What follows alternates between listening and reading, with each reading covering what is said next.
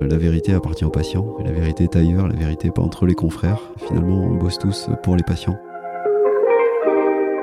Dans nos études, jamais on a appris à encadrer. On est des bons techniciens, mais on n'est pas du tout des encadrants, et c'est pas parce qu'on va être le meilleur des techniciens qu'on va être le meilleur des encadrants, bien au contraire. Qu'est-ce que tu fais concrètement? Quand tu fais un centre, tu te dis on va en faire deux, trois, c'est quoi qui te, qui te pousse à en faire plusieurs? Bah En fait, euh, ce qui nous pousse, c'est qu'on aime bien entreprendre, porter des projets. Une façon simple de faire des revenus, c'est d'organiser une course. D'accord, très entrepreneur. On a une asso, on a besoin de revenus. On a une asso, il nous faut des revenus. On fait une course. Pourquoi ce besoin en fait de t'engager dans des différents projets comme ça? Bah en fait parce que j'adore euh, partir de rien et créer quelque chose. Salut, je suis Fabrice Giroulet, psychiatre, psychothérapeute, cofondateur de Créate et bienvenue dans Medit le podcast qui vous amène à la rencontre de professionnels de santé iconoclastes. Entrepreneurs, investisseurs, artistes, sportifs, vous découvrirez des parcours inspirants, conseils, échecs, succès et insights de professionnels de la santé qui ont su outrepasser cette étiquette. Monter des centres, faire une start-up, gérer une vie artistique, sportive ou associative à côté, porter des projets impact, voici un aperçu des vastes sujets qui vous attendent.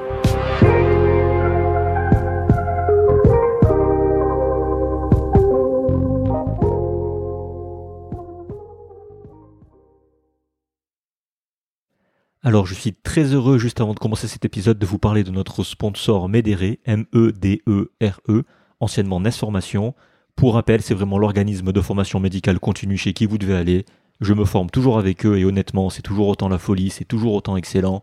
Harry et son équipe sont toujours géniaux et à l'écoute, et les contenus proposés sont toujours très pertinents et encore plus variés. Et vous le savez, les intervenants sont experts dans leur domaine et très pédagogues.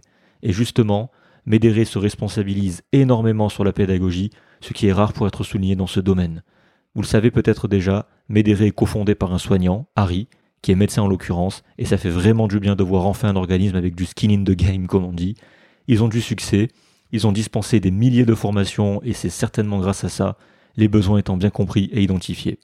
Autre point non négligeable, Médéré fait partie des organismes accrédités DPC, développement professionnel continu, ce qui ouvre la possibilité à une prise en charge financière et est certifié Calliope. Alors Calliope, c'est un label créé par l'État pour identifier les organismes de formation répondant à des critères qualité stricts. Elle est très difficile à obtenir, ce qui parle de soi pour la qualité de Médéré. Vous pouvez aussi voir les avis dithyrambiques sur Google Review et Trustpilot, et c'est franchement mérité. Alors que vous soyez médecin, dentiste, infirmier, kinésithérapeute, soignant, et que vous voulez ou avez besoin de vous former, pour rappel encore, seuls 40% des professionnels de santé remplissent leur obligation de formation continue, c'est pas beaucoup. Alors allez sur medere.fr, M-E-D-E-R-E.fr. Dites-leur que vous venez de la part du podcast et ils pourront vous proposer un petit quelque chose. Je vous en dis pas plus, allez-y, y jetez un œil, ça vaut vraiment le coup. Mais en attendant, on se retrouve tout de suite pour l'épisode.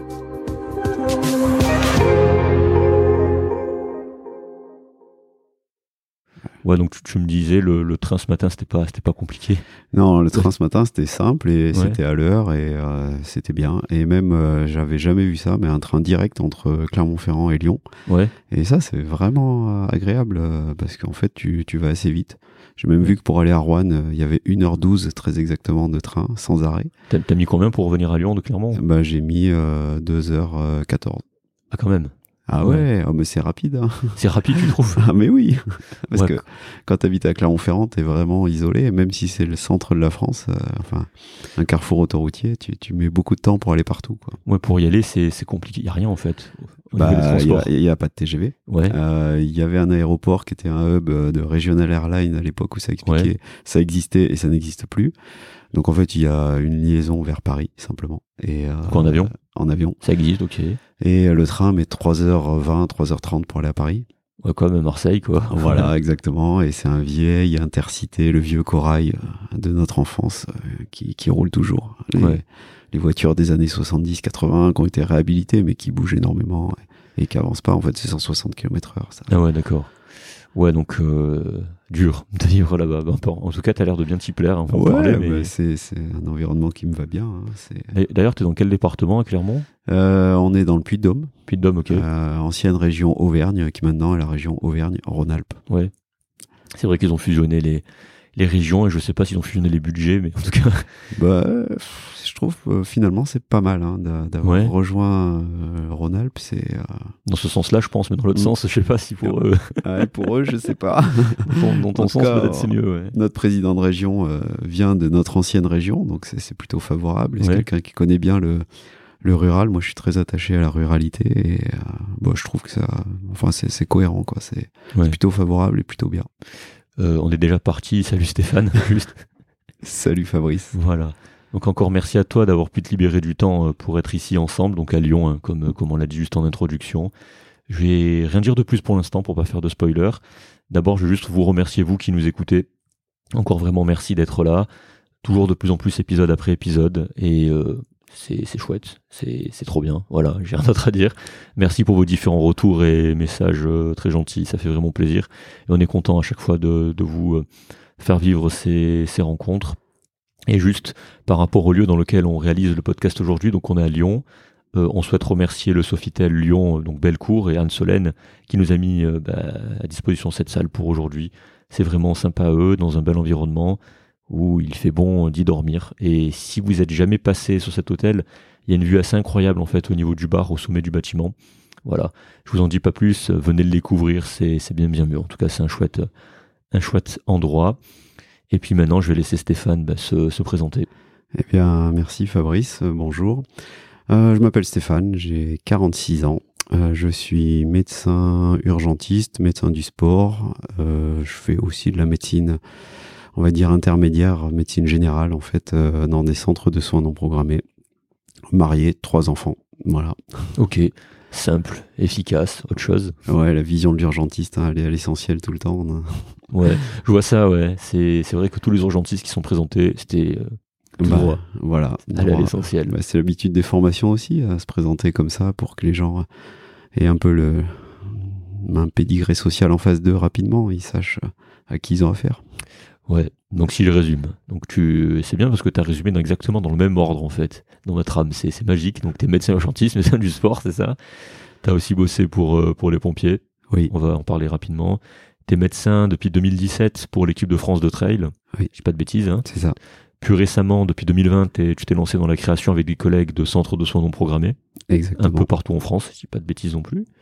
Tu as aussi créé un ultra trail, alors ça on va en parler pas mal, ouais. Euh, L'UTPMA, donc l'Ultra Trail du Puy-Marie-Aurillac. Exactement. Voilà. Et je te propose dans cet épisode de parler donc de sport, de mindset, en lien avec, euh, avec le, trail et l'Ultra Trail, d'entrepreneuriat, d'association, de comment créer des centres, les enjeux, les difficultés et le pourquoi.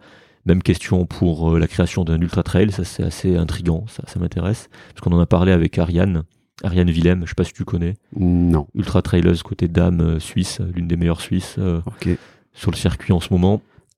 Et euh, tu as fait beaucoup de trucs donc, et j'aimerais comprendre dans quoi ça s'inscrit, qu'est-ce qui te pousse à faire ça et comment tu restes motivé. Euh, car débuter c'est simple en fait, débuter quelque chose c'est simple, mais maintenir les choses c'est plus compliqué. Donc euh, on va s'intéresser à tout ça, c'est un sacré programme. Alors on y va, ça te va? Ouais, ça me va, mais ça va être dense. Hein, parce que... Ouais, mais on est là pour cadrer, donc t'inquiète bon, pas. ok. voilà, juste rapidement ou pas, hein, comme je dis à chaque fois, c'est toi qui vois. Ouais, ouais. Euh, pourquoi tu as choisi de faire médecine, tout simplement? Alors j'ai choisi de faire médecine parce que ma sœur voulait faire médecine. C'est bizarre comme réponse. Ah là tu vois, attends, je te coupe de suite parce que ça fait quatre épisodes je crois où les premières phrases c'est pourquoi t'as fait ça, pourquoi tu t'as fait du sport, pourquoi t'as fait médecine? Ouais parce que mon frère il faisait ça. Parce ben que voilà. Mais c'est ça. En fait, euh, donc moi je suis ici d'une fratrie de trois. Je suis l'aîné. Euh, j'ai une petite sœur et un petit frère. ma petite sœur est quelqu'un de très doué. Juste pour la, la situer, elle a fait euh, deuxième du concours de médecine euh, en étant primante et en ayant un an d'avance. Pas mal. Donc euh, un certain potentiel que je connaissais depuis toujours. Et depuis toujours, elle voulait être chirurgien. Elle est chirurgien. Elle habite en Nouvelle-Zélande maintenant. Ah bon ah oui. ouf. C'est ça. Ça fait une dizaine d'années qu'elle exerce à Auckland, au CHU d'Auckland. Donc elle est, elle a fait des équivalences pour aller bosser là-bas? Ah oui, elle a repris tout à zéro et elle a, enfin pas à zéro, mais euh, beaucoup un long, long processus pour faire reconnaître tous ses diplômes euh, français, euh, puisque c'est le collège euh, des gynécologues obstétriciens, plus particulièrement de la cancéro d'Australie, qui supervise la Nouvelle-Zélande. Elle a dû retourner, y compris en Australie pendant un semestre. Enfin, ouais. Donc en fait, après sa thèse, elle est directement allée tout refaire là-bas. Quasiment, ouais. C'est ouf. Exercé un tout petit peu en France, ça lui a pas plu et elle est partie sur le mode remplat, un peu dans les îles à droite à gauche et rapidement en Nouvelle-Zélande où elle s'est sentie bien. D'abord à Christchurch, île du Sud, et maintenant à Auckland. Donc elle est vraiment allée comme ça sans être mariée avant euh... Ah, rien, elle est partie seule. Incroyable, ouais. Ouais, c'est. Il n'y en a pas beaucoup des médecins qui ont fait ça. Je pense qu'elle fait partie des très très rares qui sont partis aussi loin. Euh, oui, bah, d'ailleurs, la communauté française est finalement assez faible hein, en ouais. Nouvelle-Zélande. Et. Euh, elle, elle, recrute parce qu'ils ont un recrutement vraiment international. Ouais. Euh, ils ont du mal à avoir des médecins partout dans le monde. Ouais, voilà. et eux, ils se situent en plus sur un niveau euh, d'expertise et de, de concurrence, on va dire, euh, authentiquement international. Ouais. Sur Singapour, New York, voilà. Alors, ah oui, concurrence, c'est eux. Euh, voilà, donc euh, elle, est, elle est contente d'être là-bas, elle est heureuse, et, et donc c'est à cause d'elle que je suis docteur en médecine. Pourquoi? Du coup, elle est plus petite que toi. Pourquoi à cause Eh ben parce que non, je sais pas à cause, c'est plutôt grâce à elle. Euh, en fait, elle, elle avait la volonté depuis toujours d'être chirurgien. Ok. Euh, et moi, je dois avouer que jusqu'en terminale, et j'ai mon fils aîné qui est en terminale, il est un peu dans la même situation. Euh, je savais pas trop, ça marchait bien à l'école, et j'ai dit, bon, écoute, si Cécile veut faire euh, médecine, je vais tenter médecine aussi. Voilà. Okay. Moi, j'ai été beaucoup moins brillant, j'ai redoublé, j'ai eu mon concours bah, grâce à elle, parce qu'on a bossé ensemble la première année. Parce que moi, redoublant, elle ayant un an d'avance, et vu qu'on a que 18 mois d'écart, on a passé notre concours ah, en même ensemble. Temps. Ouais. Ah, d'accord, ok. On l'a eu ensemble. Elle, elle est deuxième en partant du début. Moi, je suis deuxième en partant de la fin Mais sur le l'as classement final. Mais, Mais je l'ai eu. Quand même, c'est l'essentiel en fait. voilà. Et, euh, et puis après, on a fait notre externat ensemble. Incroyable. Et, du coup, tu vas souvent là-bas en Nouvelle-Zélande? Jamais. Jamais Non, jamais. On a, euh, jamais, je dois avouer que j'ai jamais pris le, le temps d'aller la visiter. Elle vient nous voir bien sûr régulièrement. Mais... Parce que Christchurch, je connais, je connais cette région uniquement en photo en fait, sur, euh, sur des super étendues de paysages avec des hyper grandes maisons, parce qu'il y a de la place en fait là-bas à Christchurch. Donc, euh, Exactement. Pas. Je me souviens des, des premières photos, c'était vraiment ça. Des, ouais. des lacs des, aussi. Des lacs, des ouais. plages immenses, des, euh, et puis du, un ciel bleu magnifique. Ouais. Vraiment, c'est un terre, une, une terre qui a l'air splendide à visiter. Ouais. Mais non, jamais visité encore. Qu'il faut un jour pour rejoindre si jamais. Il faut, euh, oui, oui, ma maman revient, là, elle a mis 30 heures de, de voyage oh pour revenir. Ouais, c'est très très loin. Avec euh, toujours une escale au Moyen-Orient ou en Corée, ouais. et puis, euh, et puis voilà. Incroyable. Donc ça a été avec les études, j'imagine, avec ta, avec ta, ta petite sœur. Oui, bah ça a été très bien. On était, tout le monde croyait qu'on était jumeaux, mais non, on n'était pas jumeaux. Et ouais. euh, c'était très sympa. On a fait notre externat ensemble à Clermont-Ferrand et c'était sympa. Mais t'as kiffé, as kiffé euh, Externat, les études ou... Bah franchement, moi j'en ai des bons souvenirs. Hein. C'était des bonnes années. Euh, ouais. Clermont-Ferrand, c'était une petite fac, petite promo. On était 70 simplement. Ouais. Euh, on se connaissait presque tous. Euh, les stages étaient globalement bien. Euh, a, moi, j'ai découvert plein de choses. Euh, alors, nous, on n'est pas du tout issus du milieu médical, donc c'était en permanence de la découverte. Euh, personne dans ta famille, personne est du Personne, personne. Ok, on, bienvenue au club. Voilà. On est les premiers. Alors, voilà, ça a fait la fierté de mes parents quand ils sont venus à nos thèses respectives. Ouais. Et, euh, et, en tout cas, à l'externat, ouais, on a passé, des, enfin, j'ai passé des, des, très bonnes années dans ce CHU. Ouais. Ouais, juste j'oubliais bien sûr en introduction, merci euh, Sébastien Cochin que tu connais, hein, bah oui, et qui nous a qui nous a redirigé vers toi aussi, voilà, qui, qui t'a parlé de nous et, et après on s'est on s'est échangé de quelques messages. Ouais. Donc tu le connais d'où d'ailleurs, euh, Sébastien? Bah Sébastien, je le connais euh, de mon boulot actuel ouais. à la clinique du Renaison à okay. Rouen. Donc Sébastien Cochin épisode 1 pour ceux qui voilà qui arrivent. Donc ok. Sébastien était le président de CME quand je suis arrivé, il est ça plus. Ça m'étonne pas. voilà. et c'est quelqu'un de très intéressant aussi. Ouais. On s'entend bien. Ok. Donc euh, études tranquilles, t'étais assez fêtard? Ah oui, je fallu char, bien sûr. Ah ben voilà, ok. J'ai jamais été grand maître, mais bien impliqué, ouais. Ok. Et pourquoi la médecine d'urgence? Alors pourquoi la médecine d'urgence? Ben en fait, je... là, alors c'est pas ma petite sœur, c'est plus une euh, une envie euh, finalement sur l'internat pour le coup, parce que euh, donc à l'époque il n'y avait pas les, les ECN, hein, c'était vraiment le concours de l'internat que je n'ai pas eu, que j'ai passé, mais vu que j'avais pas bossé, je l'ai pas eu forcément. Parce qu'à l'époque, c'était c'est-à-dire un concours, c'est tu choisissais. Oui, en fait, tu soit tu passais le concours de l'internat pour avoir euh, toutes les spécialités dont ne faisait pas partie la médecine générale. Ah, donc c'est alors c'est-à-dire que tu passais un concours général qui te permettait d'avoir accès à n'importe quelle spécialité? Exactement. Okay. Euh, et suivant ton classement, tu pouvais choisir ta spécialité et ta ville. Ah, ok, comme il y avait encore ce truc-là. Voilà, je, suis, je suis vieux en fait. Ouais. et euh, voilà, donc ceux qui n'avaient pas, soit qui présentaient pas le concours de l'internat ou qui ne l'avaient pas, comme moi, euh, de, de, de, fait se retrouvaient euh, dans le résidana, et donc était le cursus de, de médecine générale. Ouais. Ce que j'ai fait. Et euh, vu que j'étais relativement, et je le suis toujours, attaché au département du Cantal, j'ai choisi comme premier terrain de stage Aurillac, ouais. le centre hospitalier d'Aurillac, et j'y ai découvert euh, bah, le territoire, j'ai découvert ma femme, j'ai découvert mon métier, la médecine d'urgence, et j'ai dit c'est ça que je veux faire. Mais parce que tu es né là-bas?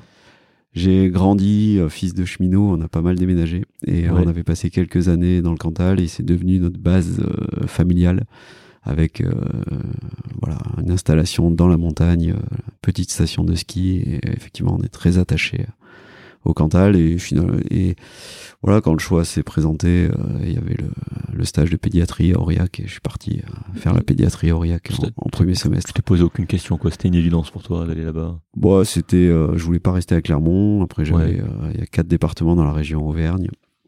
Euh, le seul que je connaissais, c'était le Cantal. J'ai dit, euh, je vais aller dans le Cantal. Ouais, parce que c'est le coin perdu de France, en fait. ouais, c'est le coin perdu de France. Et euh, finalement, c'est un mode de recrutement euh, qui existe toujours. C'est-à-dire que les gens qui connaissent ont envie d'y revenir parce que ah c'est très agréable d'y vivre. Ouais. Ok. Ceux qui ont grandi, moi j'avais plein de copains de promo qui, étaient, qui sont des Cantalous et qui maintenant exercent dans le Cantal. Ok. Et des gens comme moi qui ont découvert et qui sont restés des tranches de vie. Parfois toute la vie, mais souvent des bonnes tranches de vie. Moi, j'y ai vécu 10 ans. Euh, trois enfants sont nés là-bas. Ah oui, quand même. Voilà, J'ai appris mon métier. Euh, je me suis marié là-bas. Donc il y a une attache particulière, quoi. Ah, tout à fait. Et j'y exerce encore euh, de nouveau. Ça, on en parlera peut-être après. Ouais. Mais... depuis Clermont, t'es à combien de temps du coup? Euh, bah Aurillac c'est deux heures en gros. Ah quand même ouais. C'est encore plus perdu au centre en fait. Ouais c'est encore plus perdu. Bah, il y a très longtemps j'avais été assisté au spectacle de Jamel Debbouze et il avait fait une intro que que j'utilise régulièrement. Il dit Aurillac c'est la ville la plus loin de France. C'est vrai. voilà. Il a jamais fait euh, autant de, de, de, routes pour venir euh, jouer sur scène euh, à Aurillac. Donc oui, oui, c'est vraiment isolé, isolé. Bah, c'est enclavé. Il y a quasi pas d'autoroute, ah pas d'aéroport. ça reste un département très enclavé. Parce qu'attends, si tu me dis, si tu fais Clermont-Aurillac, en fait, pour faire Aurillac-Lyon, tu mets 4 heures en fait.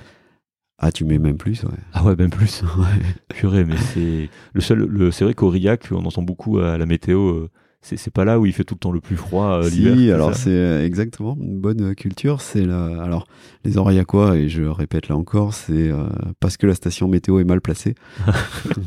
Elle est en plein vent. Ouais. Elle est sur l'aérodrome. Aurillac, c'est à 600 mètres d'altitude. Okay.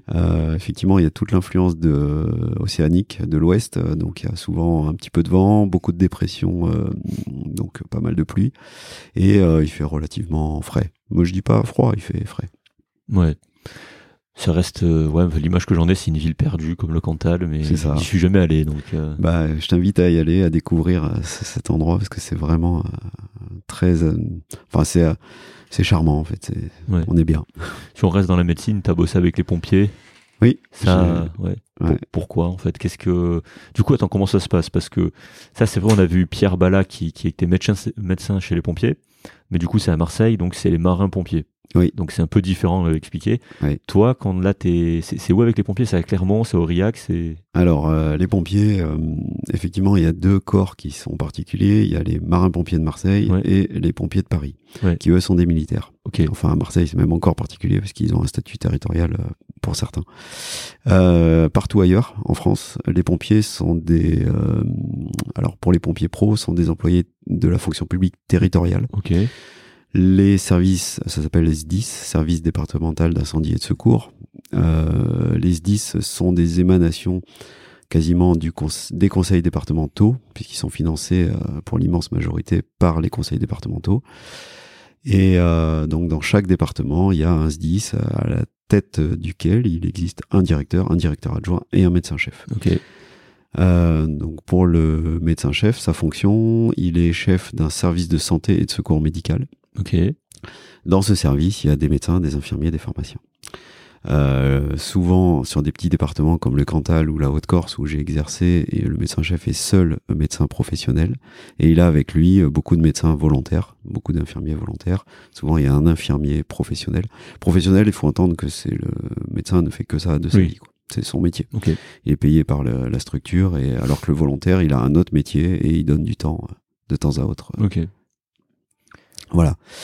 Euh, donc moi j'ai été volontaire d'abord dans le Cantal euh, parce que bah, moi je, suis urgentiste, j'aime beaucoup le secours. La partie préhospitalière c'est vraiment ce qui ce qui m'intéresse le plus, même si j'aime bien les urgences, mais je me définis plus comme un smuriste que comme un, urgentiste, voilà. Et euh, voilà, et je trouvais que le secours, bah, les pompiers, c'est quand même une partie très importante du secours. Et voilà, donc en 2008 j'ai été volontaire. Et fin 2011, le médecin-chef partant à la retraite, j'ai postulé pour prendre sa place euh, sur un statut de médecin pro, d'abord à Aurillac. Et au bout de deux ans, je suis parti exercer en Corse pendant trois ans. En tant que euh, médecin-chef aussi Médecin-chef aussi. Ok. Et donc j'ai fait, enfin j'ai exercé dans deux départements sur une tranche de vie de cinq ans. Euh, et c'était passionnant. C'est quoi ton rôle? Alors ton rôle, c'est euh, là c'est là où j'ai appris beaucoup beaucoup de choses sur euh, bah, justement le management la gestion de budget sur l'entrepreneuriat aussi même si ça reste un statut de fonctionnaire. Et l'immense chance c'est que euh, en fait on nous renvoie en études c'est que en études c'est-à-dire eh ben, c'est-à-dire que quand tu deviens médecin pompier professionnel l'institution considère que certes tu es médecin c'est pour ça que tu as été recruté mais tu vas devoir tenir un rôle d'officier supérieur et tu vas de, tu deviens euh, un officier supérieur avec des fonctions euh, d'officier supérieur, donc d'encadrement. Et dans nos études, jamais on a appris à encadrer. Oula, alors ça, si tu commences à lancer sur ça. Ah, mais non, mais voilà. Et, et en fait, ça, me sert même euh, toujours. Hein. C'est, parce qu'en plus, j'ai un associé maintenant qui est, qui est, un ancien, lui aussi médecin-chef adjoint. Ouais. Donc, on a fait les, le même cursus, on va dire, post-doctorat. Ça se passe à l'école nationale des officiers de sapeurs-pompiers. Ah, il y a une école, d'accord. Ah, il y a une école. Trop intéressant, c'est à Aix-en-Provence? À Aix-en-Provence. Ça s'appelle ENSOSP. Et euh, cette ENSOSP, euh, donc c'est l'État qui gère ça, mais chaque SDIS envoie ses officiers en formation. L'immense majorité des officiers envoyés sont des, euh, des lieutenants euh, de sapeurs-pompiers qui n'ont rien à voir avec les médecins, mais qui sont lieutenants, qui eux sont sur de la formation initiale. Mais les personnels de santé sont aussi envoyés là-bas, donc les médecins, les infirmiers, les pharmaciens. Et euh, moi j'ai eu la chance, parce que c'est vraiment une chance, euh, d'être formé. Il y a trois niveaux. Euh, niveau, niveau 1, on va dire, euh, sur le médecin de base. Niveau 2, c'est le groupement. Et niveau 3, c'est la chefferie. Et au cours de mes cinq années, j'ai pu faire ces trois formations. Le niveau 1, euh, enfin, le niveau de base euh, dure très longtemps. C'était 18 semaines de formation. C'est d'affilée ou c'est réparti quand même C'est réparti plus ou moins sur l'année, mais c'était familièrement compliqué de partir tous les dimanches soirs, rentrer les vendredis. Ah oui, d'accord. Ouais parce que Aurillac, eh ben, c'est loin d'Aix-en-Provence. Oui, pour le coup, tu mets quoi? Tu mets 8 heures? Non, tu mets 5h30, quoi. quand même, sans trop t'arrêter. Ouais. En voiture, avec un véhicule de service bien pourri. donc sans la clim, sans le chauffage. Sans la clim, sans le chauffage. Un jumpy, euh, si j'ai des anciens camarades qui m'écoutent, ils penseront au jumpy qu'on avait à l'époque. Les embrassons, les saluts. voilà. Et euh, voilà, donc 18 semaines, mais euh, des rencontres humaines hyper fortes, hyper riches. Et puis, quand même, du contenu de formation euh, effectivement sur devenir euh, encadrant. Euh, niveau groupement, très intéressant aussi. Puis le celui que j'ai préféré, c'est le niveau chefferie. Sur, bah, en gros, on nous a appris. Alors là, c'est plus que cinq semaines. Euh, répartis sur l'année aussi, mais comment on devient chef et quelles sont les clés pour devenir chef de service. C'est trop intéressant. Ça t'a appris quoi vraiment dans le management? Parce que c'est vrai qu'en médecine, on n'en fait pas. C'est dommage. Ça, c'est ce qui fait que, en fait, euh, quand tu arrives à des postes de chef dans les institutions publiques, il y a des dysfonctionnements majeurs dans les chaînes de commandement. Ça, c'est bien connu. Toi, qu'est-ce que qu'est-ce que ça t'a apporté vraiment? Qu'est-ce que t'as T'en tires quoi de, de, de ça, de, de ce management? Donc, après cette expérience-là, est-ce que pour toi, c'est nécessaire qu'un médecin avec un rôle quel qu'il soit, d'encadrant, puisse avoir une formation comme ça ou qu'est-ce que tu en penses En fait, euh, moi j'ai compris à l'issue de cette formation qu'on ne pouvait pas encadrer si on n'avait pas un minimum de connaissances sur euh, ce qu'est le management, sur qu'est un sociogramme, ce qu'est euh, une relation professionnelle, sur, sur, sur énormément de, de, de, valeurs et de, de compétences qu'on n'acquiert pas du tout sur notre formation de médecin. On est des bons techniciens, mais on n'est pas du tout des encadrants et c'est pas parce qu'on va être le meilleur des techniciens qu'on va être le meilleur des encadrants. Bien au contraire. De loin pas. Bien au contraire, souvent c'est l'inverse. C'est souvent l'inverse. Et, euh, et par exemple, moi je me souviens d'une semaine entière euh, qui était consacrée euh, à ce qu'on appelait la gestion de projet. Ouais. Et moi, c'est ça qui m'a le, plus marqué. On avait en plus la chance d'avoir un amiral de l'armée à la retraite qui venaient intervenir sur, sur ces formations-là. Et, et là, j'ai compris, bah, j'ai compris pourquoi ça marchait pas dans plein d'endroits, et j'ai compris quels étaient les, les outils, les clés, qu'est-ce qu'il fallait faire, qu'est-ce qu'il fallait pas faire, comment on pouvait bah, déjà accepter ou pas d'être gestionnaire de projet, puis comment on allait faire pour que ça aboutisse. Et ça, c'est passionnant. Donc tu es, d'accord que, enfin moi c'est un truc pour lequel je suis d'accord. Bon après je, à mon niveau j'y peux rien, mais je veux dire qu'il y ait des modules en fait de, pour les encadrants, que, tu sois chef de clinique, que tu sois, je sais pas moi PH encadrant, ou que tu sois chef de service, ou je sais pas, on est d'accord que c'est nécessaire. Enfin moi en tout cas c'est ma vision. Après. Ah bah ma vision, euh, je j'en avais je n'y avais pas trop réfléchi avant, mais une fois que j'ai été formé, j'ai dit bah, c'est évident. Et quand j'entends mes collègues qui, qui sont euh, soit dans des fonctions d'encadrant, soit qui subissent des encadrants euh, toxiques, euh, toxiques ou, pas pertinents, mais j'ai envie de dire même malgré eux, parce que les, presque j'ai la peine pour eux parce qu'ils n'ont jamais été formés et ils se retrouvent à commettre des erreurs qu'ils ne commettraient pas s'ils avaient été formés. Donc Ouais, c'est quoi le, truc qui, qui que tu as appris qui t'a le plus choqué dans dire ah ouais ça c'est incroyable euh, c'est un truc que tout le monde doit connaître en management. Ah alors euh, ça c'est une question compliquée parce que j'ai pas en fait c'est un ensemble de choses et c'est un ensemble de process et euh, même comprendre ce que c'est qu'un process que c'est ou un processus, mais euh, on est dans la santé, on aime beaucoup les procédures et finalement une procédure, il ne s'agit pas de juste remplir le point 1, le point 2, le point 3. Il y a, il y a quand même toute une réflexion à faire. Euh, J'ai compris comment on pouvait euh, prendre des gens, les amener à faire des choses qu'ils n'ont pas forcément envie de faire, mais que si on, c'est pas de la manipulation, mais si on utilise les bons arguments, les bonnes le, ouais, le, bon procédé finalement, euh, on peut y arriver. Alors que sinon, on va buter et c'est des gens qui vont, euh, qui, qui, et ça je l'ai bien connu aux pompiers aussi, qui, qui vont se mettre en marge, qui vont se mettre en arrêt maladie, qui vont. Ah, ça existe aussi, ouais. Ah ben bien sûr. Ok. ouais, La, la, la, L'absentéisme, c'est chercher le mot, pardon. Euh, l'absentéisme, c'est un vrai fléau euh, dans les SDIS et dans la fonction publique. Ah oui, je, euh, en général. Chez les pompiers, qu'il y a aussi ça. Ouais, bien sûr. Et euh, donc il y avait aussi une mission là-dessus, sur travailler sur l'absentéisme, tout faire euh, en tant que médecin pour faire revenir les pompiers dans la, la fonction. oui, même ça. Même, même là, il y a des soucis, d'accord. Ah oui, bien sûr. Mais, euh, mais c'est pareil. J'ai j'ai eu la chance, bah, quand j'étais médecin-chef, travailler avec des responsables ressources humaines, travailler avec des directeurs, en fait. Et quand j'entends mes collègues parler de, de leur relation ou le, la façon qu'ils ont de, de, voir un directeur, moi, j'ai pas eu du tout celle-là, quoi. Je J'étais euh, l'équivalent d'un chef de pôle, on va dire, euh, pour, pour l'hôpital. Et euh, c'était une vraie relation hyper constructive, de confiance.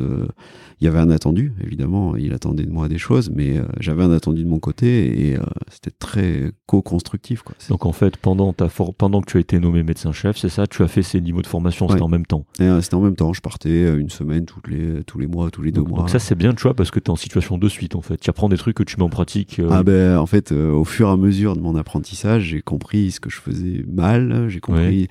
Tu vois, j'ai deux fois on m'a demandé d'écrire un projet de service. Euh, bah, le projet de service, en fait, il y a eu des cours sur comment on rédige un projet de service et, euh, et sur bah, ce qu'il faut y mettre, et puis après comment on fait vivre un projet de service. Et ça, comment tu le prends quand tu vois que tu as fait un truc mal? Pour toi, c'est confrontant ou tu dis ok, tu remets en question, tu refais, c'est pas grave ou c'est dur. Comment toi, toi tu, le prends comment ça? Parce qu'il y a des gens, c'est compliqué. ah mais moi, ça me gêne absolument pas. Euh, alors, euh, je sais pas si c'est euh, ma construction mentale de, l'enfance ou quoi, mais c'est normal de se tromper.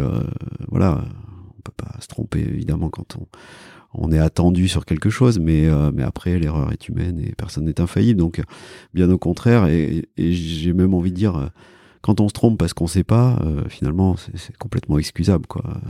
Voilà. Oui, c'est mieux que de se tromper quand on sait ça, c'est de l'entêtement et de la connerie. ouais, mais exactement. Mais euh, c'est la chance que j'ai eu aussi d'avoir un directeur qui, qui m'avait choisi, qui avait choisi un jeune médecin-chef, j'avais 35 ans. Ah oui. Et euh, il savait très bien que j'avais pas toute la formation, il savait très bien, mais il avait vu l'envie, il avait vu, il, il, il, avait placé sa confiance en moi et donc on a tâtonné sur certaines choses, mais on a. Enfin, je dis on toujours parce que j'ai aussi appris qu'un chef finalement, il n'est que le chef d'une équipe. Il n'est pas chef tout seul. Euh, il travaille pas pour lui. Euh, mhm. et, euh, et, voilà, donc on a pu faire de belles choses. Donc deux départements, Cantal, Corse, mm. c'est ça? Euh, T'as vu des trucs de ouf en Corse d'ailleurs en tant que pompier parce que Corse ça fait fantasmer. Euh... Ah bah la Corse, euh, moi ça me faisait fantasmer. Enfin, c'était un endroit où on aimait vraiment aller en vacances avec mon épouse. Ouais. Euh, on y était allé une dizaine de fois avant d'y vivre. C'est aussi pour ça qu'on n'a pas eu trop peur de traverser la Méditerranée. Ouais. Et euh, oui, euh, la, la Corse, moi j'ai des souvenirs.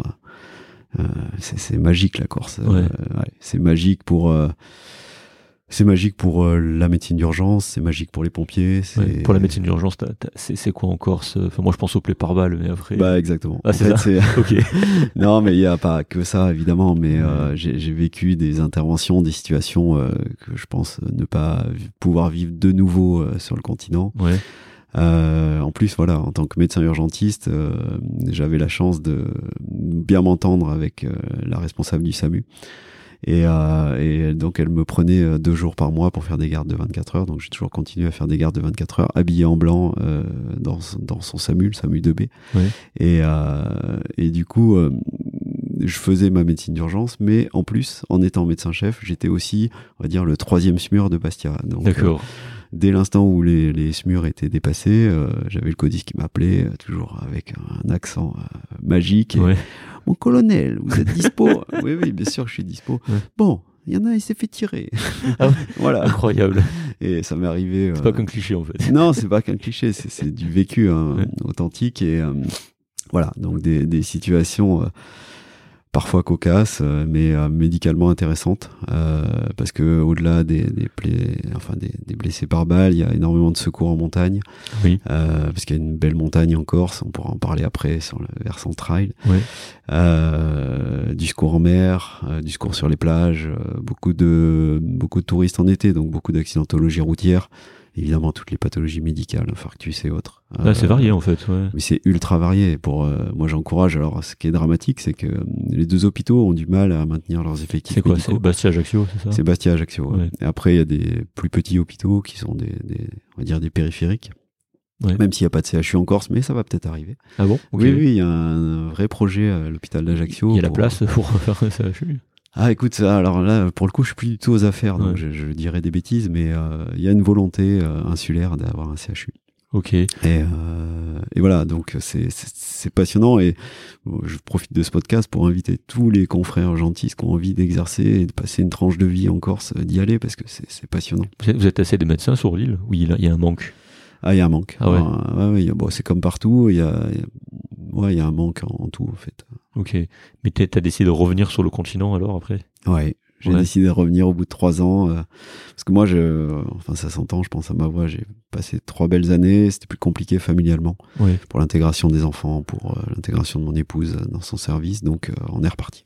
Ton épouse, elle, elle est médecin aussi? Ah, les médecins aussi. Ok. Pareil, mais généraliste urgentiste. Ah, les urgentistes. Ok. Bon, ben voilà. Voilà. Vous êtes bien trouvé. on s'est bien trouvé et euh, voilà. Donc, on est reparti. On est revenu sur notre Auvergne qui nous avait fait grandir tous les deux. Et Parce qu'elle aussi, elle, elle aussi, elle est de là-bas alors Bah oui, oui, elle est clermontoise, elle. Ah bah oui, bah vous êtes ok. Vous Voilà. êtes resté dans le coin quoi. Ouais, c'est assez simple. hein, Et après, quand t'es revenu sur le continent, t'as resté avec les pompiers? Et non, Ah. ça c'était euh, une cassure dans ma vie, mais finalement j'ai rebondi. euh, C'est-à-dire que j'étais vraiment bien. En plus, j'avais euh, accompli toutes les formations qui, qui vont bien. Ouais. Et euh, ben là, c'est toute la limite euh, d'une fonction publique territoriale, c'est-à-dire que chaque département peut dire je prends, je prends pas.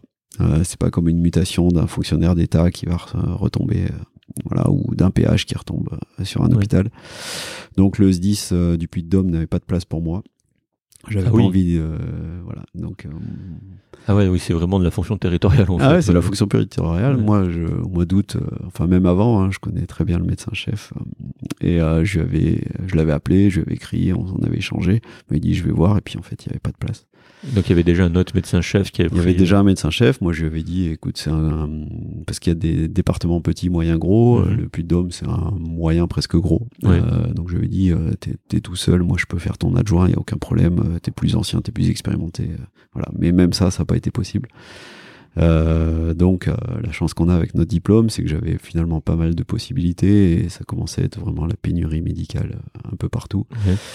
Euh, et euh, bah, par les pompiers, finalement, euh, mon ancien, enfin mon copain qui est maintenant mon associé, Philippe m'a dit euh, viens tester le libéral à la clinique de Renaison Ouais. à Rouen. À Rouen, ouais. Voilà. Et euh, Côté j'ai de Lyon. testé Et euh, bah, j'y ai retrouvé la capacité d'entreprendre, la capacité de faire, la, volonté de développement. Et j'ai dit, bah, c'est ça que je vais faire. Parce que tu n'as jamais fait libéral, du coup, entre le, la sortie des études et les pompiers Ah non, non. Ah j'ai été euh, bah, étudiant, euh, après assistant. Euh, T'es resté dans la fonction publique, en fait. Exactement, assistant, PH, voilà. Et à quel âge tu commences le libéral, alors? Eh ben, après, en 2010, 40 ans.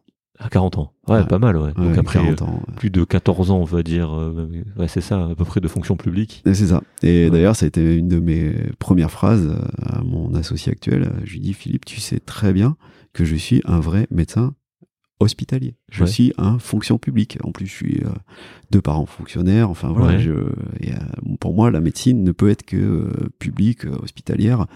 Je vois pas ce que je vais faire en libéral. Et il me dit mais non, mais le vois pas comme ça. Hésite pas, tu vas voir, c'est sympa. Et voilà, j'ai découvert et il avait raison. Ok. Et donc là maintenant tu trouves ton compte quoi. Ah oui oui, bah ça fait faire sept ans là en janvier et franchement je les ai pas vus passer ces sept années là parce qu'on a fait beaucoup de choses. Et euh, non, je regrette pas du tout ce choix. Notamment pour faire le lien, on va parler de ça de suite, par rapport au Covid. Donc euh, tu dis avant le Covid, tu te dis avec des confrères que tu vas faire des centres de soins non programmés. Oui. pourquoi en fait? Pourquoi?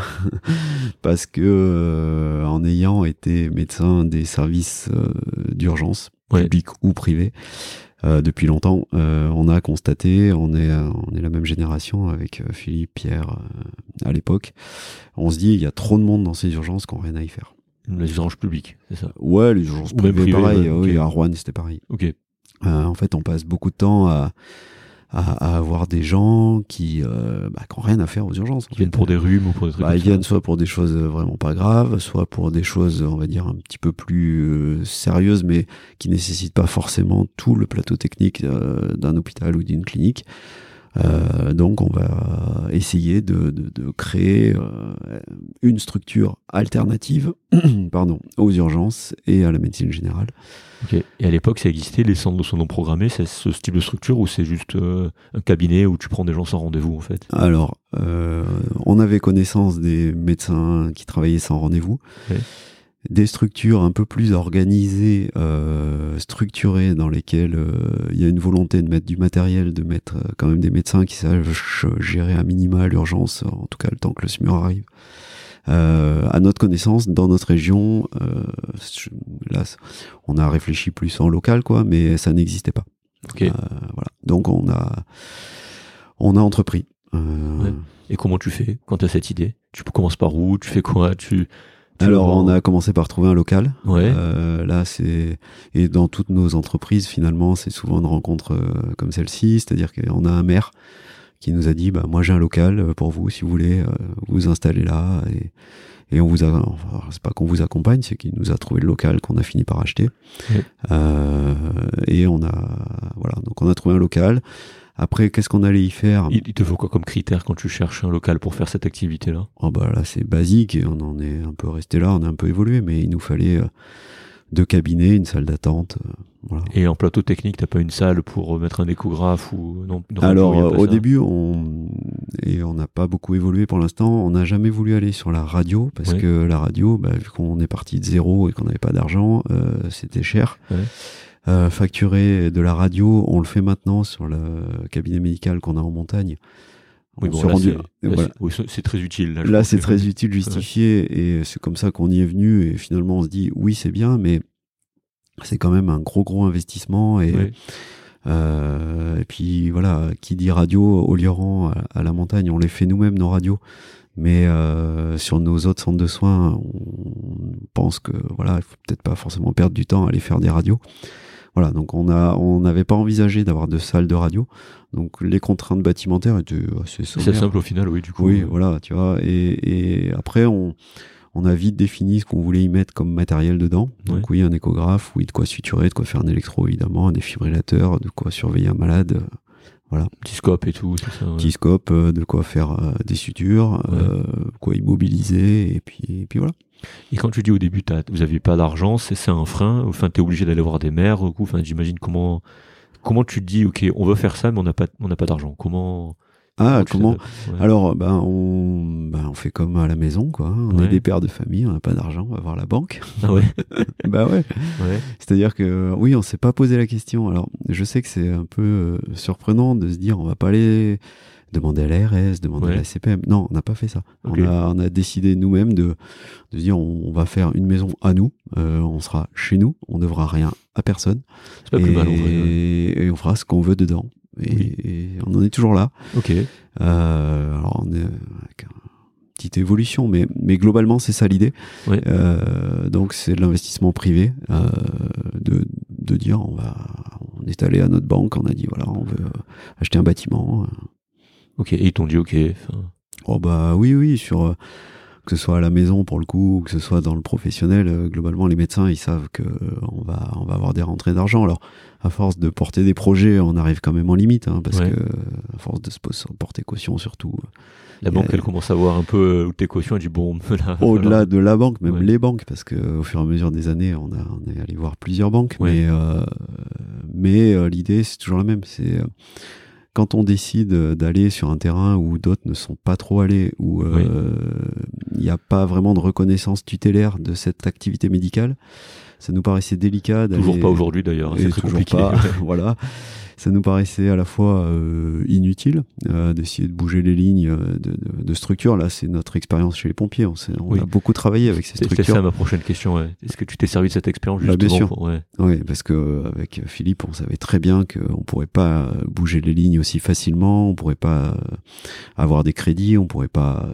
voilà, il n'y a pas de ligne budgétaire pour nous. Il y en a pas. Il y en a pas. Ça sert à rien. Ça, tu l'as. Ça, oui. Donc ce côté management et cette réalité justement de la gestion budgétaire que tu as transposé dans un côté privé on va dire ça, ça t'a servi quoi. Ah bah carrément. C'est-à-dire qu'on a, on a pris des coupes fil, on a, on a, gagné énormément de temps. Ouais. Euh, c'est-à-dire parce qu'on, euh, j'avais presque oublié, mais on s'est posé la question justement d'avoir des subventions, d'avoir des aides, d'avoir. Ouais. Mais on a vite. Euh, parce que c'est marrant. Pourquoi j'insiste sur ça, c'est parce que Sébastien, tu vois, fait l'inverse. Oui. C'est ça, c'est trop intéressant en fait. Ouais, ouais mais moi, je, je, je me, on s'est dit, c'est pas moi, hein, c'est toujours un collectif, mais on s'est dit, on va perdre du temps, euh, on n'a pas de temps à perdre, on a la chance de pouvoir euh, emprunter un peu. Donc, euh, à la base, c'était une maison, hein, on voulait pas faire une chaîne de maisons, hein, c'était pas le but.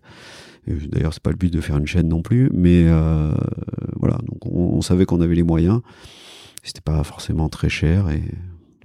Et puis donc t'en fais une et après tu choisis. Ça c'est super important parce que tu choisis le, le, scope en fait, le spectre de ce que tu fais. Oui. pas de radio, quelques, enfin un échographe, électrocardio, enfin des trucs pour suturer comme tu as dit. Et tu restes vraiment dans ça quoi. Tu fais tourner la maison euh, avec ce, ce scope là de. Alors euh, on a quand même euh, eu quelques quelques difficultés confraternelles ah bon On va rester. Ah bah bien sûr, parce que bah, la médecine c'est assez euh, conservateur quand même, le monde de la médecine. Alors ça oui, je te confirme. Voilà, et euh, nous avons euh, bien bougé les lignes, notamment sur le fait de faire du sans rendez-vous, le fait de s'installer en parce que et puis on le garde vraiment, on a un ADN d'urgentiste, donc on a une vision d'urgentiste, de dire on voit tout le monde, on fait pas de suivi de patients, on fait pas de renouvellement d'ordonnance. Oui, c'est ça qui pose problème aujourd'hui, euh, enfin pour l'État en tout cas. Si je sais pas si tu as suivi, mais c'est justement que ça pullule ces centres de soins non programmés. Et ce qui est intéressant, c'est tous avec un modèle différent. Donc il n'y a pas vraiment de cadre. Et ça, je pense que l'État n'aime pas. Bah, L'État n'aime pas. Alors euh, l'histoire, finalement, euh, moi j'ai un peu l'impression qu'on est en train de l'écrire. J'ai l'impression aussi. À force d'en faire, on a fini par euh, trouver des gens qui nous ressemblaient sur Internet, sur LinkedIn en particulier. Ouais. Et, et, à force de se discuter, de s'envoyer des messages, de même se faire une vision, on a créé une fédération nationale. Ah bon? Oui, une fédération française des centres de soins non programmés. D'accord l'année dernière. Bah forcément, euh, enfin forcément. Euh, étant à l'initiative, euh, je me retrouve vice-président de cette fédération. Voilà. Et on est une bonne cinquantaine de centres en France, avec chacun des façons différentes d'exercer, mais on a réussi, et ça, vraiment, je salue Maëva et, qui avait Maëva Delaveau qui est dans les Bouches-du-Rhône à Bouc-Bélair et qui qui dans qui elle aussi est partie des urgences justement des, mhm. de la PHM et, euh, et qui a décidé de monter un centre toute seule. Elle, est vraiment très courageuse et, euh, et bref pour la fédération elle a, elle a largement contribué à écrire la charte et, et on se retrouve tous à travers cette charte Alors on a tous aidé à la rédiger, mais on s'est dit il nous faut un dénominateur commun à tous ces centres. dans lesquels tout le monde puisse se retrouver et qui soit quand même lisible par les tutelles et par les confrères. donc c'est notre document, c'est notre, je sais pas si la table de Rosette, mais en tout cas c'est vraiment le, c'est gravé dans le marbre cette charte, même si elle peut évoluer. Et, depuis, on, voilà, on essaye d'agréger des gens qui se retrouvent dans cette charte. Typiquement des gens qui font que de la consultation sans volonté de faire un minimum de suture ou un minimum d'immobilisation ou des radios ou de la biologie déportée. Là, on est en train d'équiper nos centres de biologie déportée. Euh, bah, ils n'ont pas forcément leur place avec nous, mais euh, d'autres euh, qui sont implantés dans des cliniques, notamment dans le Nord. On a des, on s'est devenu des copains dans, à Lille, euh, qui s'appelle SMUCA. Et euh, eux, ils, travaillent beaucoup dans des cliniques, mais c'est pas des services d'urgence, c'est des services de soins non programmés. Bah, ils sont adhérents à la charte et, tout le monde a sa place. C'est chouette. Ouais, je vois sur LinkedIn là en direct Maëva, Maëva Delavaux, présidente. Donc, voilà. et toi, vice-président. C'est ça. Donc de la FFCSNP, donc la Fédération française des centres de soins non programmés. Exactement. Et donc, euh, bah, au mois d'août, euh, j'étais en vacances, on avait fait une visio et euh, ça a été très simple. On a dit qui veut la présidence? Moi, j'ai dit il faut que ce soit Maëva, il faut que ce soit une femme. Et ouais, faut que ce soit une femme, t'as dit? Ah oui, oui, bien sûr. Pourquoi bah Parce qu'on est que des mecs. Et, ah ouais À ce point Ah ouais, ouais. Et Maëva avait toute sa place. Et puis Maëva, elle est, elle est au début de l'histoire et elle est, elle est hyper Enfin, elle est, euh, elle est vraiment géniale, quoi. Donc Urgent Care, c'est ce qu'elle a créé. C'est ça. Urgent Care. Intéressant. Du coup, il y a quand même une. Enfin, vous essayez de faire un truc euh, commun. Oui. Du coup, mais euh, quand tu lances un, truc comme ça, bon, tu fais ta, ta première maison, tu choisis ton scope, bon, tu as des patients qui viennent. Et je reviens sur ce que tu disais. C'est ça qui gêne l'État, c'est sur le fait que dans la tête des gens, le médecin généraliste, c'est le médecin de famille donc qui prend des suivis. Et vous, vous arrivez, étiqueté médecin généraliste, parce que c'est comme ça en France. C'est comme ça, on n'a pas le choix. C'est ça. Et puis, vous voyez des gens sans les voir, sans les suivre. Et ça, ça, dérange euh, beaucoup. Ouais, ça dérange beaucoup, mais euh, c'est un principe de réalité.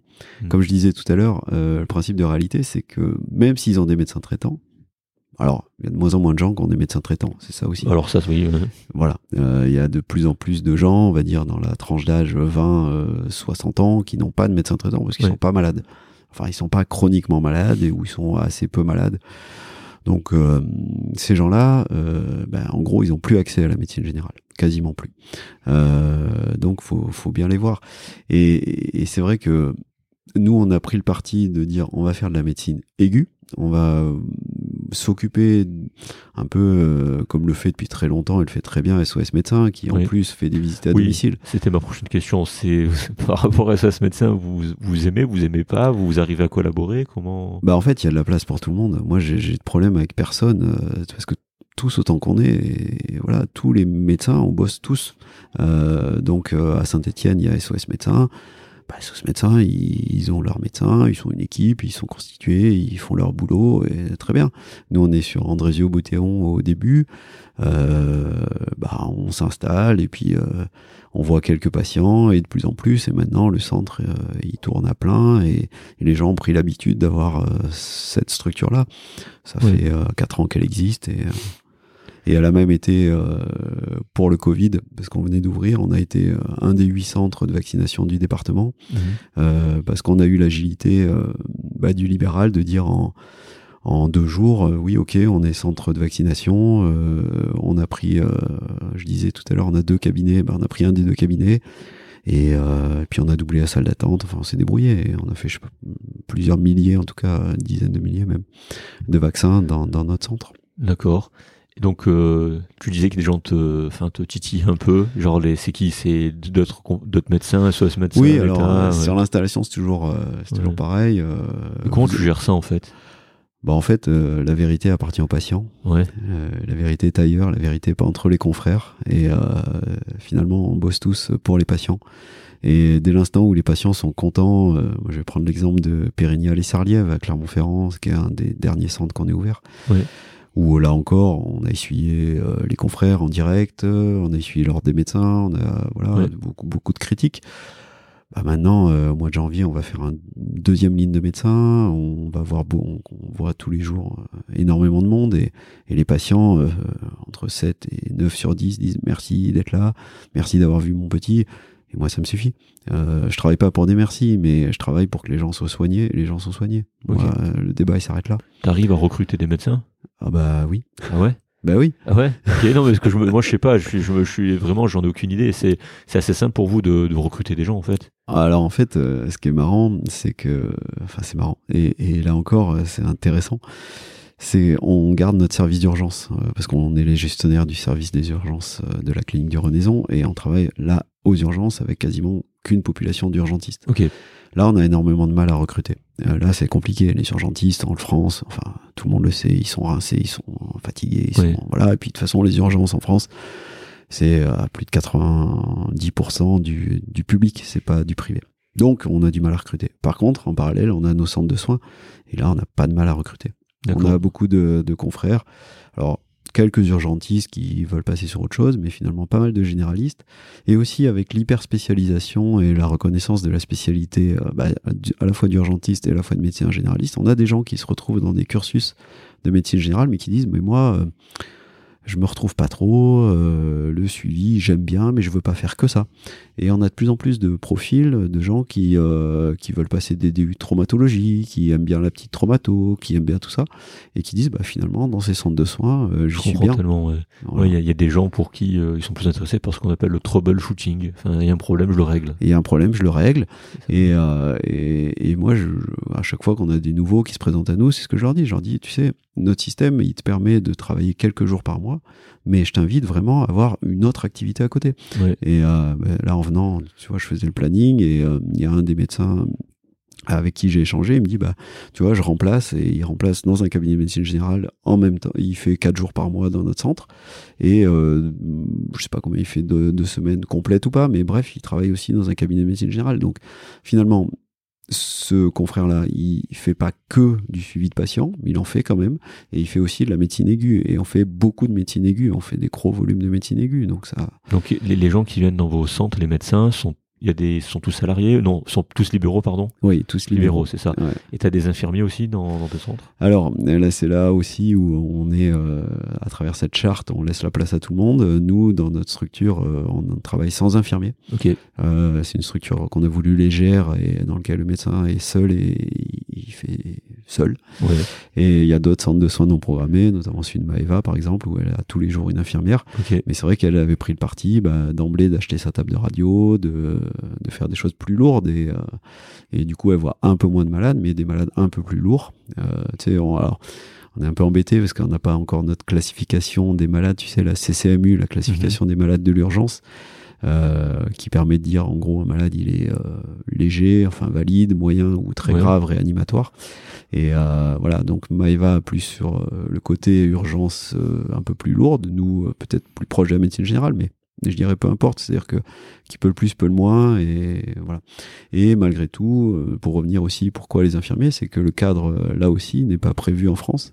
Et autant nous les médecins on arrive à tirer notre épingle du jeu, autant un infirmier dans ce sens-là, structurellement et euh, au niveau comptable, il a du mal à se sortir un revenu, il a du mal, voilà, parce que en France, un infirmier libéral il faut qu'il fasse des actes. C'est des actes et c'est des actes de suivi généralement. Et c'est des actes de suivi et c'est pas faire une prise de sang à 1,50€ qui va lui payer sa journée. Ouais, c'est ça. Ouais. Et on va pas perfuser tout le monde non plus parce que c'est pas un service d'urgence. Donc euh, la typologie de patient fait que euh, bah, c'est compliqué. Euh, alors un des grands axes qu'on a dans la Fédé, c'est de se dire bah, il faudrait peut-être un forfait structure euh, pour que la structure elle soit dotée euh, par l'État, en disant déjà que la structure soit reconnue par l'État, ce serait bien, euh, comme étant un maillon de la chaîne et de l'offre de soins, que cette structure-là étant reconnue, elle est pour le coup financée forfaitairement, en disant votre structure existe, dedans même si euh, peut-être le, cahier des charges sera un peu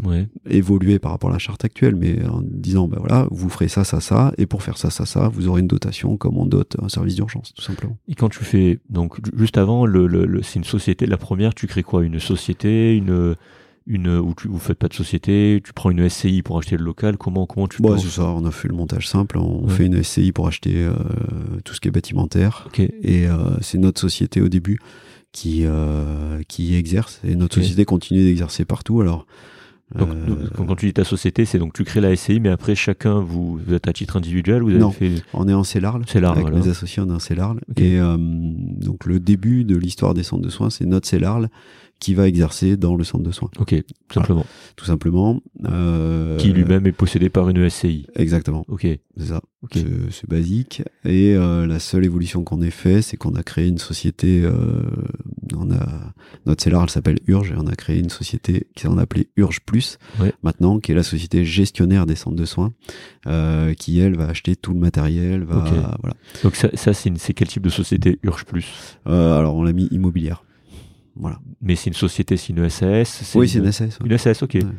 Donc c'est une SAS qui gère la, j'essaie de comprendre, qui gère en fait la commande de tout le matos et l'organisation de vos centres. Voilà, c'est ça.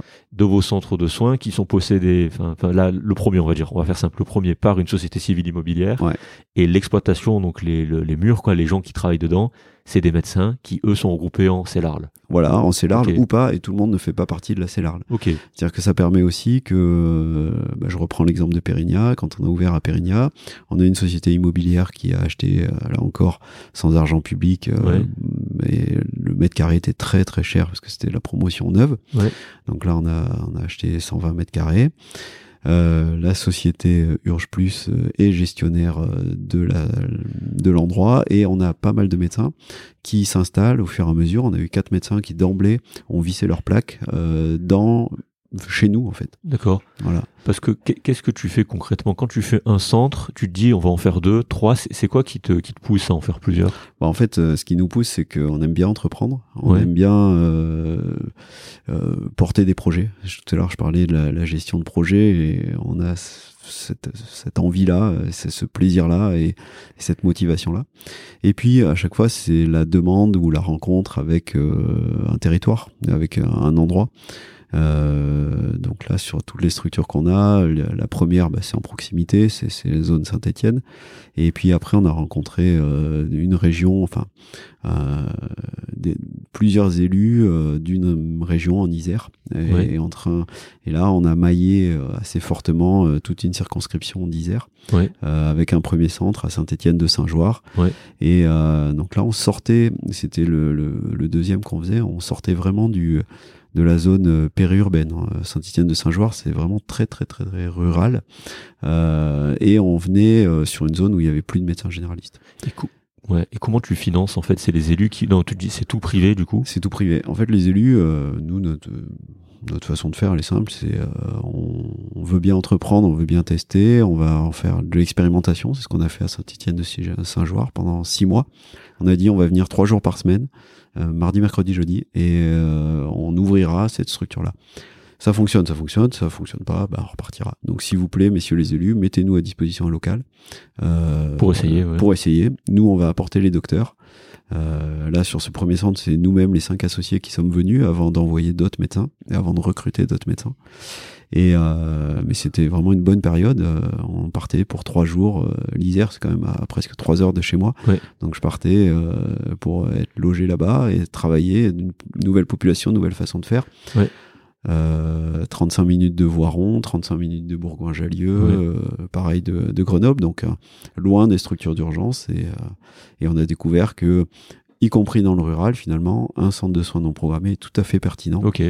Parce que ouais, toi, c'est plutôt ce que tu as fait, j'ai regardé, c'est plutôt du rural et du périrural. C'est ça. en fait, et euh, donc parti d'un truc urbain, on est arrivé sur ce, ouais, ce rural, euh, ce, ce désert médical, euh, pour le coup, le vrai désert médical, avec des gens, des, des, des faut pas parler comme ça, mais un rayon de chalandise, des patients qui viennent de très loin. Moi, je, je, suis pas des, des gens qui font 35-40 minutes de route pour venir chez nous.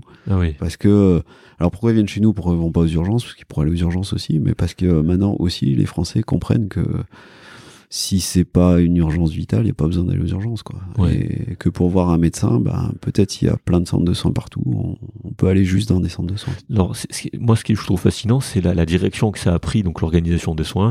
Ce qu'on part d'un modèle où le généraliste est là pour accueillir les gens, il y a moins de généralistes, il y a moins de médecins, du coup, euh, il y a moins de gens, donc les gens vont aux urgences pour aller voir un médecin. Et là, du coup, il y a une, on va dire, je sais pas si, je sais pas si l'État le voit comme ça, mais présenté comme ça, c'est une solution, une alternative pour mettre aux gens d'aller ailleurs et de désengorger les, les urgences. Et c'est exactement ça. Et en fait, euh, j'ai le sentiment, parce qu'on a été reçu, enfin, c'est Maëva qui est allée euh, trois fois. Euh, pour l'instant, l'État n'a pas d'avis, ne veut pas s'engager, ne veut pas reconnaître.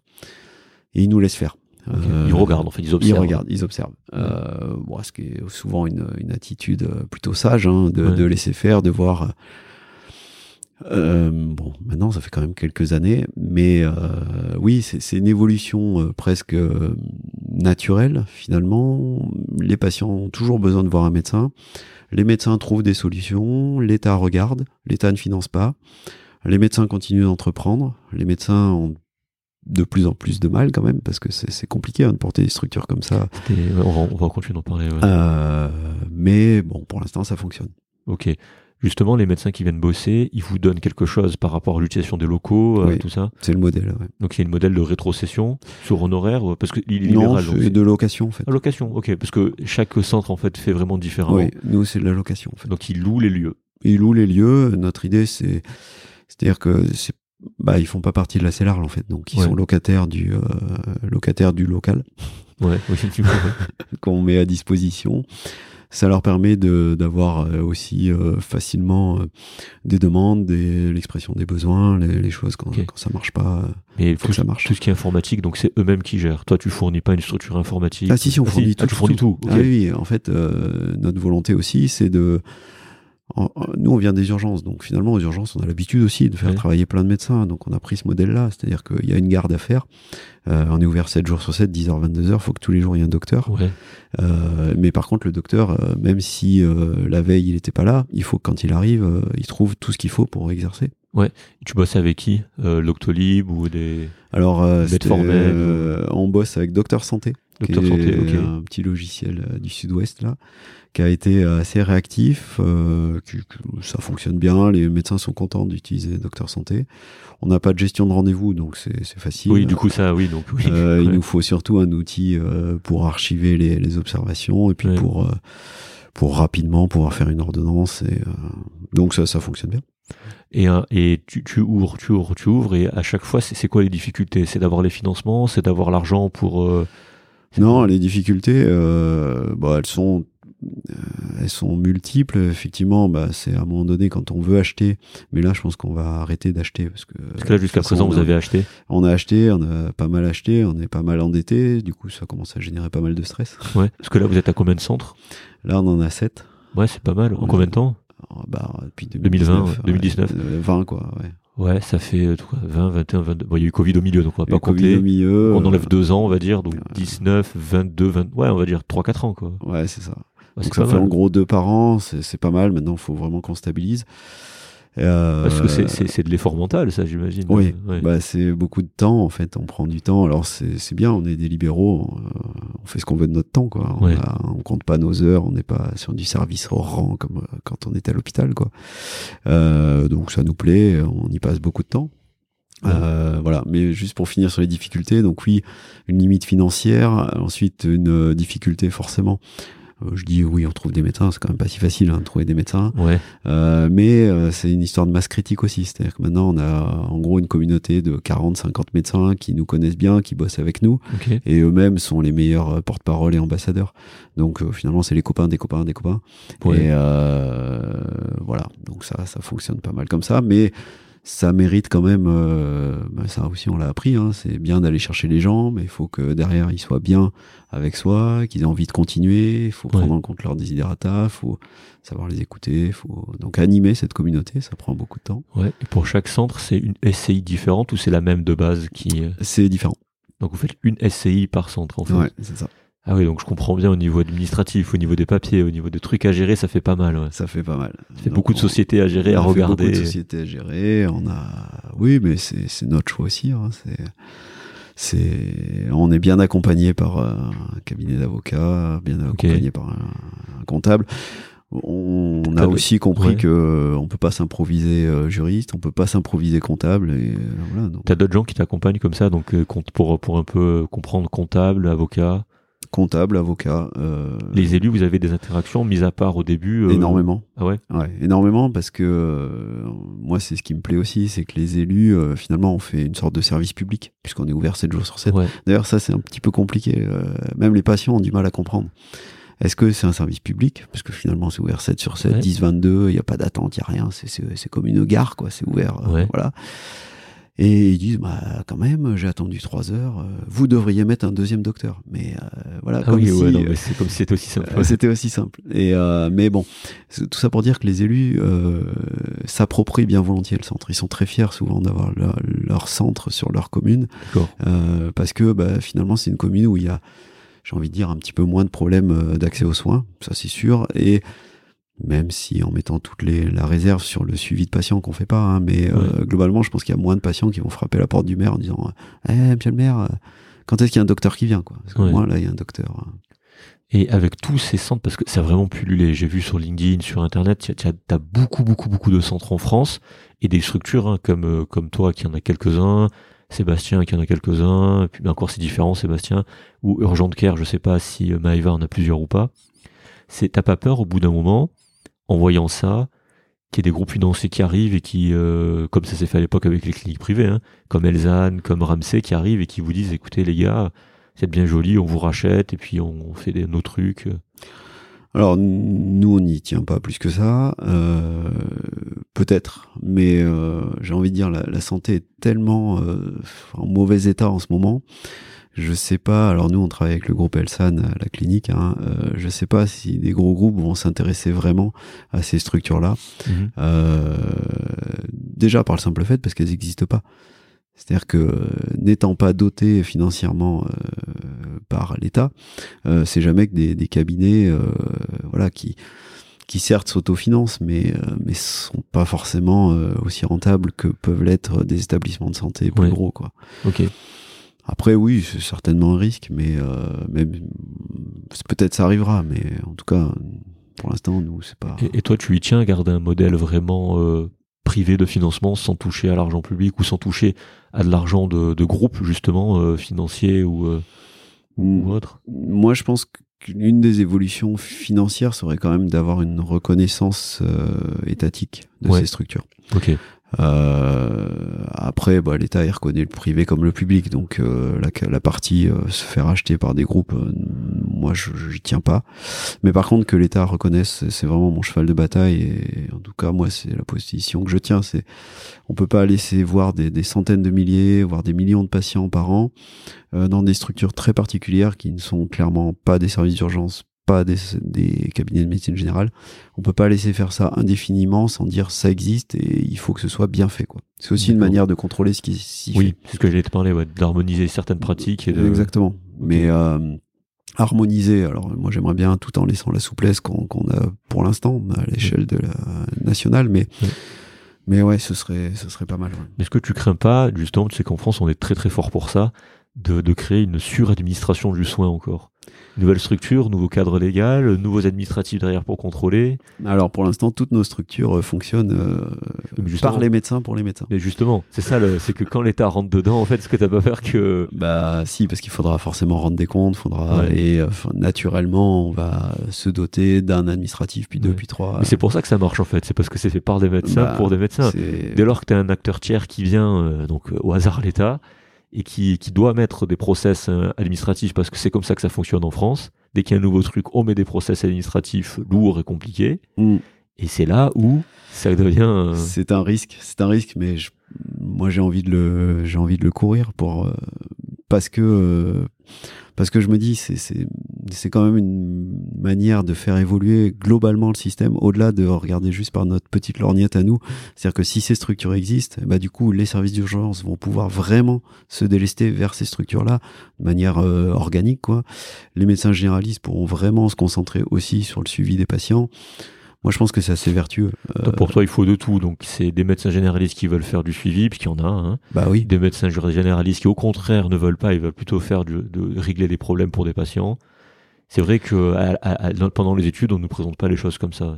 non, euh. ah bah non, non. Mais moi, c'est ce qui me plaît, c'est de réécrire un peu le modèle, quoi. C'est alors réécrire très modestement, hein, on n'écrit rien. Enfin, enfin vous, tous ensemble, vous écrivez quand même quelque chose. On écrit quelque chose, voilà. Après, ça, ça, fait du bruit, hein, quand même, les centres de son programmés. Ah oui, oui, ça fait beaucoup de bruit. Hein. C'est très regardé. c'est vrai qu'il y a 4-5 ans, bon, voilà. Voilà. Mais maintenant, euh, c'est différent. Hein. Oui, oui. Et puis, euh, mais mais je, vois un tel, euh, je sais pas comment dire, un tel plaisir d'exercer dans ces structures. Euh, moi, je les, je les vois à mon téléphone toute la journée.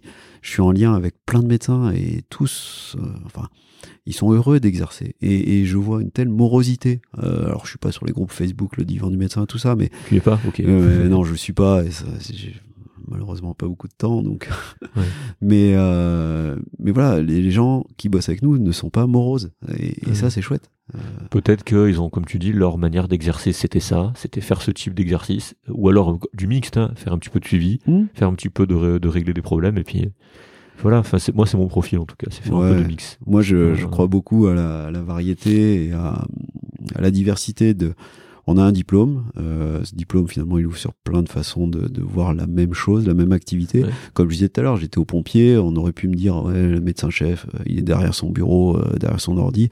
Malgré tout, je faisais deux gardes de SMUR et puis je, je faisais au parti du secours en montagne et j'allais m'entraîner avec le secours en montagne. Donc, et permettre finalement à des généralistes de dire bah j'ai un mi-temps, mi-temps suivi, mi-temps médecine aiguë je pense que ça crée quelque chose de durable euh, parce que, dans le métier. Parce que maintenant, vous pouvez pas accueillir des internes en terrain de stage. Ah bah on aimerait bien. Ah, tu peux pas. Eh ben non, non, il faut être maître de stage et puis euh, pour être maître de stage, ben, il faut avoir une patientèle. on n'a pas de patientèle. D'accord, ah oui. Donc c'est vrai que la reconnaissance de l'État pourrait aider justement à envoyer des internes pour faire découvrir ça. Pour faire découvrir. Et, euh, mais non, mais c'est intéressant parce que à la, fac, si on m'avait dit, enfin, enfin, je sais pas, si on m'avait dit ça ou si on présentait ça aux jeunes, aux externes, en cours, hein, juste ça existe, euh, l'organisation du soin, elle est comme ça, tu sais, les cours de santé publique. Hein. Mm. C'est vrai que peut-être que tu redonnerais l'envie à certains médecins de faire médecine, en fait, simplement. Bah, je pense. Et euh, en tout cas, de nous, notre fonctionnement, le médecin, il est installé, mais euh, il s'installe à la hauteur du travail qu'il veut faire. C'est-à-dire que, par exemple, Émilie, là, elle s'est installée, elle veut faire six jours par mois de cette médecine-là, puis le reste du temps, elle veut faire autre chose. Donc, c'est aussi on est des libéraux avec la liberté et donc laisser de la liberté. C'est exactement ta question du, du carcan administratif. Là, je trouve que finalement, il y a une vraie liberté d'exercice et, du coup, une sorte d'épanouissement personnel. Mais, ça, je pense que c'est propre. tu fais partie des pionniers de cette génération ou tu sais, nous, notre génération, c'est vraiment ça. Hein c'est rester à un endroit à faire que ça, c'est très compliqué. Enfin, pour moi, c'est très compliqué. Pour les gens de ma génération, c'est compliqué. Pour les gens qui arrivent encore, c'est, je pense que c'est encore plus compliqué. encore plus, ouais. Et toi, tu fais partie, euh, ouais, c'est ça, à 45, 47 ans, euh, ouais, tu fais partie de la, génération de transition de ces modèles-là, je mm. pense. Parce qu'avant, c'est vrai que les médecins restaient dans leur truc, ils bougeaient pas, ils restaient à l'hôpital ou restaient dans leur cabinet, ils faisaient une monoactivité, quelque chose d'assez monosynaptique, hein, au final. Et c'est vrai que maintenant, euh, c'est plus du tout la même chose. Hein. Les gens sont intéressés par plus de choses et veulent faire plus de choses. Ouais, c'est ça. Mais du côté carcan administratif ou du carcan universitaire, ça suit pas. On en revient toujours au même. Euh. On en revient toujours au même. Alors, euh, peut-être ça viendra hein, avec le temps, avec c'est des révolutions. Je pense qu'il faut une génération pour faire évoluer. Ouais. Mais, on est en train de voir le changement là, en tout cas. Oui, oui, on le voit. Et puis de toute façon, le, le, système, il est, il est tellement en rupture, l'élastique est tellement tendu que, que ça, ça il faut trouver des solutions. Je dis pas qu'on a solution à tout, mais on apporte une petite partie de la solution. Non, parce que l'image qu'on a du médecin, c'est le médecin qui prend soin de la personne. Tu sais, c'est des images historiques qui restent au lit. Donc on parle de clinique, hein, c'est ça, c'est rester au lit du, malade. Et euh, c'est vrai que cette vision de régler les problèmes, euh, bah, c'est pas c'est pas rentré dans les mœurs encore. Non, c'est pas rentré dans les mœurs, mais euh, la société évolue tellement vite et euh, on est aussi dans une société de l'immédiateté et euh, oui, c'est ça. Ouais. Je pense que le, le, système de santé doit évoluer vers ça. Et quand on regarde la clinique, moi je vais prendre l'exemple de la clinique, on, ne fait plus que de l'ambulatoire et la, le système évolue vers ça aussi.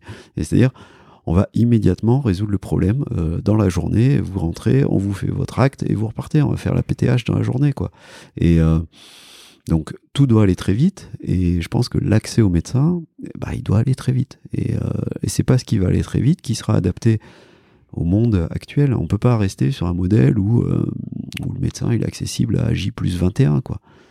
moi, j'ai tous les jours des gens qui m'appellent. Ah, bah, j'ai appelé mon docteur, il me voit dans trois semaines c'est pas, une réponse. C'est pas une réponse. C'est compliqué. Non, mais ça, j'avoue, c'est c'est dur pour les deux, je pense. Euh, pour ceux qui nous écoutent, pour, pour ceux qui, qui, qui sont pas dans le soin, c'est vrai que quand vous pouvez pas voir quelqu'un, c'est ça, avant 21 jours, c'est pas que vous voulez pas en fait, c'est que c'est dans le planning, il bah, y a pas de trou en fait. Ouais, et puis euh, voilà, c'est pas que le médecin ne, ne, veut pas le voir, c'est juste qu'il peut pas. Euh, et puis, ce qui est fou, c'est que il y a quand même des consultations de médecine générale, en tout cas, qui sont demandées pour des choses.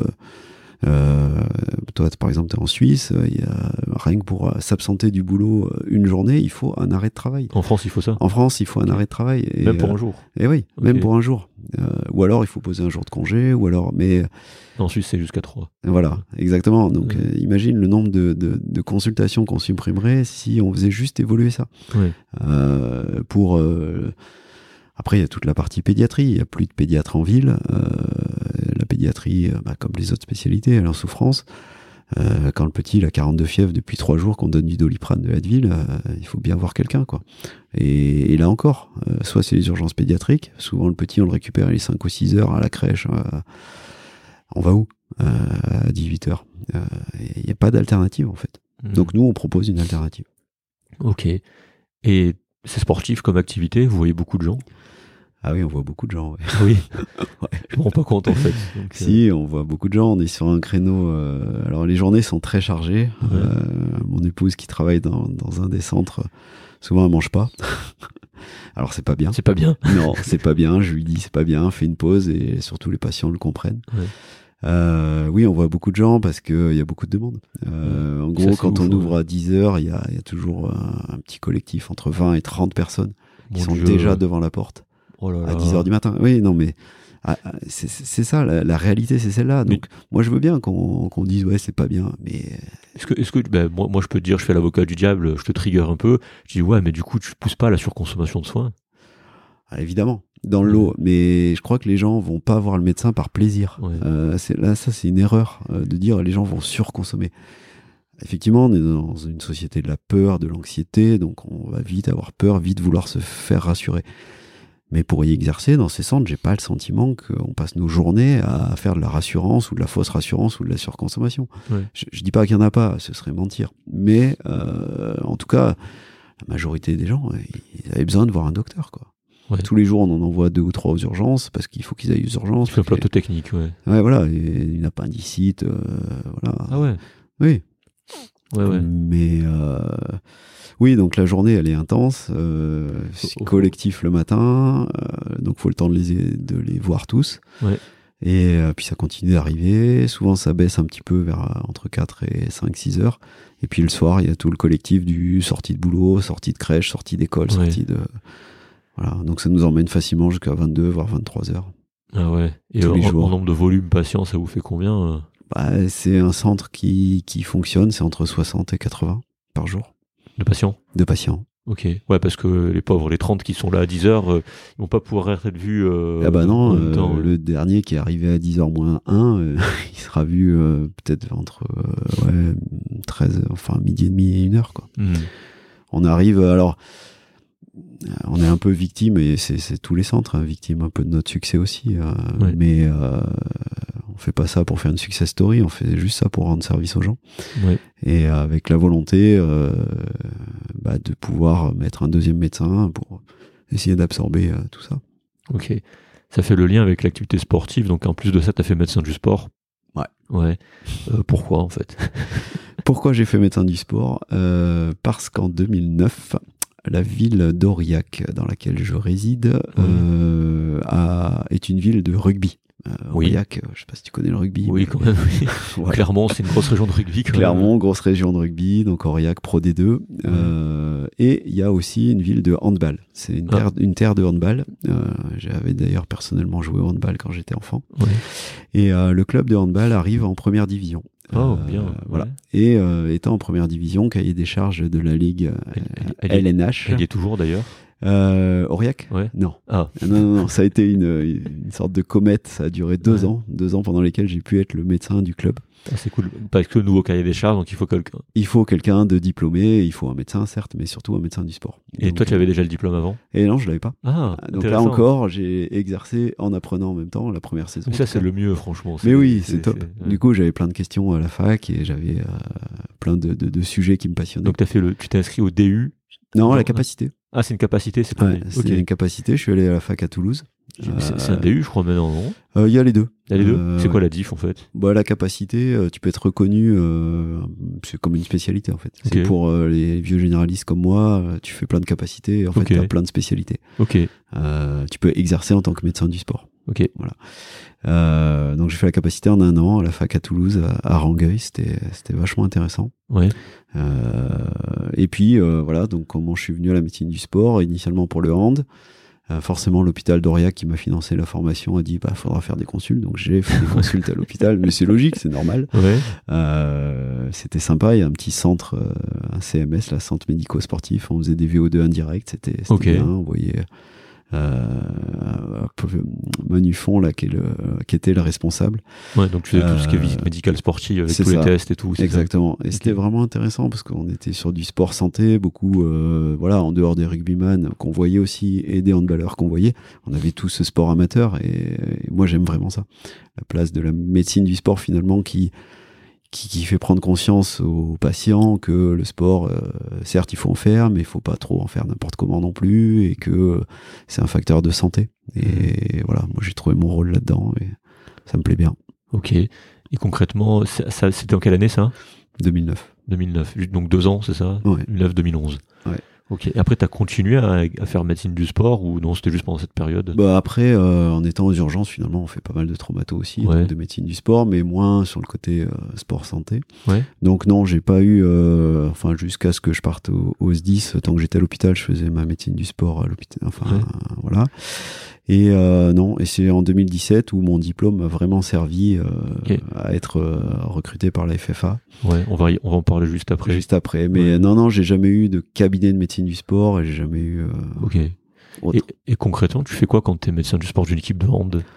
Ah bah alors là, c'était passionnant. en fait, bah t'es es le médecin, t'es un peu le, le sachant de la santé des joueurs. Alors moi, j'aime bien l'humain, donc souvent euh, des femmes, des joueurs, des enfants, des joueurs, et euh, un peu le médecin de famille euh, qu'on peut voir aussi tiens sur les, les bases militaires. C'est un peu pareil. C'est-à-dire que c'est vers toi que vient le joueur quand il a un problème, quel qu'il soit, avec la un peu la fonction, alors pas du tout médecin du travail, mais quand même euh, le lien du le joueur dans son activité euh, professionnelle, puisqu'il est professionnel. Donc il oui, donc il fait que du hand. Il fait que du hand. Euh, et ça, c'est pour ça que maintenant je milite pour que les trailers finalement ils aient quasiment un statut de professionnel, parce que quand on est sportif professionnel, en gros on est payé pour faire du sport. Oui.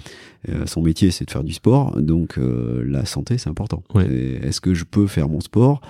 Si je peux pas trop, comment je peux aménager ce que je fais euh, Si je suis arrêté, combien de temps je suis arrêté Comment je reviens à mon activité euh, tout, Comment je me réathlétise Est-ce que j'ai une activité euh, Là, ça recoupe un peu l'activité que j'avais au pompier, partielle, totale. Tu viens aux entraînements, tu vas pas au match, tu et, et, toutes ces petites questions. C'est assez sympa. Ça, se passe comment en fait? T'es dans un bureau, les gens viennent voir? Ouais, alors j'avais deux systèmes. J'assistais au moins une fois par semaine aux entraînements. Euh, au gymnase. Et puis euh, j'avais pu monter avec l'hôpital qui avait été vachement bien. Le directeur de l'époque avait euh, autorisé à ce que je fasse une après-midi de consultation le lundi. Je me souviens, c'était après les matchs. En gros, il savait qu'il pouvait venir me voir le lundi. Euh, donc j'avais l'après-midi pour eux et euh, donc je les voyais à l'hôpital s'il fallait faire euh, des échos, des IRM, des machins, bah, j'organisais tout ça sur place. Et après tout le reste de la semaine, bah, j'étais joignable au téléphone et soit je les voyais, je leur disais bah passe aux urgences, je vais te voir, soit donc en fait, tu, tu, faisais que ça à ce moment-là pendant ces deux ans Ah non, pas du tout. Ah, pas du tout. J'étais toujours à temps plein okay. urgences. Normal, ok. ah ouais, non, non, c'était en plus, c'était, euh, j'ai toujours été à temps plein. Tu, tu restes, quand même salarié du club euh, à ce moment-là. Oui, j'avais euh, donc en tant que PH, il me fallait une autorisation du directeur pour avoir cette activité en plus. Ok. voilà, donc j'étais salarié du club petitement parce que finalement, voilà, moi j'avais pas non plus, c'était un petit club, c'était le plus petit budget de la de la ligue, voilà. Donc pas le budget du PSG, quoi. ah non, rien à voir. Et puis, du coup, quand j'allais, c'était sympa aussi de rencontrer ses pairs sur les réunions des, des, des médecins et kinés de la ligue c'était d'autres mondes hein, quand voilà il y avait ceux de Montpellier tout ce qu'ils avaient tout ce qu'ils faisaient eux pour le coup ils ne faisaient que ça et les médecins, tu veux dire Les médecins, ouais. Les médecins, l'équipe, le staff médical des, des gros clubs. Euh, Pas le même budget aussi. Bah non, voilà, bah c'était leur métier quoi. Intéressant. Et du coup, oui, après la FFA, donc la fédération, c'est quoi? C'est la fédération française d'athlétisme. Qui gère... Ah, c'est elle qui gère le trail? Ouais. Ah, je savais pas. Ok. Oui, parce que c'est vrai que là, j'ai pas mal parlé d'athlétisme. Du coup, euh, récemment, c'est un peu sport amateur. C'est vrai, euh, c'est pas professionnel. Si j'ai pas de bêtises. Alors pour l'instant, euh, non. Les, les trailers sont des amateurs. La plupart ont un métier. Enfin, tous ceux que j'ai en équipe de France ont ont un métier à part. Euh, donc non, il y a pas de, ils sont pas sous contrat avec euh, une entreprise XY ou mhm. une équipe qui euh, qui les ferait euh, qui les ferait vivre. Ouais. mais par contre, ils ont des sélections en équipe de France. Ouais. Et pour le coup, ils ont depuis cette année la reconnaissance sportive de haut niveau. Oui. Ils sont enfin inscrits sur les listes. Donc ça c'est bien. Enfin pas tous, mais sur des critères bien sûr. Mais donc ça c'est une belle reconnaissance. L'étape d'après sera que la FFA reconnaisse aussi euh, ces sportifs de haut niveau à la même hauteur que les sportifs de haut niveau, on va dire, de l'athlète piste, en les dotant financièrement. Parce que pour l'instant, ils sont pas dotés financièrement. Alors on le comprend, et personne râle plus que ça, parce que c'est une année olympique, et donc il vaut mieux doter peut-être des athlètes qui feront des médailles olympiques. Ok, mais je pense qu'il faudra que ça évolue aussi, euh, parce que les, les trailers euh, sont des gens qui s'entraînent énormément. Euh, avec des, des, volumes, comme je disais tout à l'heure, le handballeur il s'entraîne deux fois par jour, euh, cinq jours par semaine. Le trailer il fait la même chose. Oui, sauf que sur des sur des volumes beaucoup plus longs. Sur des volumes plus longs et puis en plus d'un autre boulot. C'est-à-dire que le, le, handballeur, lui, euh, son, boulot, c'est séance 10h midi et puis 4h, 6h. Euh, le trailer fait la même chose, mais en plus, il va aller au boulot. Il va aller. c'est ça, c'est ça qui est incroyable en fait. C'est que parce que toi, toi-même, tu cours en fait. Oui. Et comment ça t'est venu l'idée de faire ça du trail, de courir des centaines de, kilomètres. D'ailleurs, juste au niveau sémantique, j'en avais déjà parlé avec Ariane Willem. Je sais pas, non, tu as dit que tu connaissais pas tout à l'heure. Ariane Willem qui me disait, elle, elle fait du trail et de l'ultra trail. C'est quoi la limite en kilomètres en fait? Moi, c'est autour de 80. Euh, ok, donc toi, tu cours de l'ultra ou du trail? Bon, je comme tous ceux qui font de l'ultra, je fais aussi du trail. Ok, donc toi tu fais de l'ultra, donc tu cours longtemps. Ouais, j'ai. Alors là, en vieillissant, peut-être un petit peu moins, euh, parce que j'ai plus envie d'aller chercher euh, plus de la vitesse, et aussi au contact des trailers euh, élites, où je me dis c'est quand même sympa de courir vite. Enfin, j'arrive plus à les suivre, mais quand je les vois faire, ça a l'air bien. Mais historiquement, oui, moi je me suis mis au trail pour aller sur de l'ultra. Ok, à quel âge? Euh, bah pareil, 2009-2010. Ok, et ça, pourquoi en fait? Qu'est-ce qui te vient? Et tu dis, ok, je vais, je vais courir des, des dizaines de kilomètres Ah, l'histoire est rigolote. C'est euh, en fait, euh, voilà, j'avais déjà un enfant, mon épouse était enceinte du deuxième, et jusqu'à cette deuxième grossesse, je faisais beaucoup, beaucoup de montagne. Euh, Je faisais euh, de l'alpinisme, du ski de rando, canyoning, enfin tout ce qui peut se faire en montagne. Euh, avec une vraie assiduité, une, euh, voilà, avec des, des, beaux sommets, des choses euh, assez engageantes. D'ailleurs, pourquoi Qu'est-ce que tu kiffes à faire ça? Ça, c'est à ah. monter, à faire de l'alpinisme, c'est quoi? Ah bah c'est l'esprit de cordée. Je veux pas faire du Macron, mais c'est l'esprit de cordée. C'est-à-dire que c'est des journées partagées avec d'autres. Ok c'est euh, toujours euh, bah, c'est un peu comme la gestion de projet. C'est on a un objectif c'est comment on arrive en haut. Ouais. euh, et puis c'est l'environnement. On est dans un environnement qui moi me fait beaucoup de bien qui est, qui est calme qui est beau qui est qui est lumineux qui est euh, parfois dur. Euh, la neige c'est un milieu que j'adore.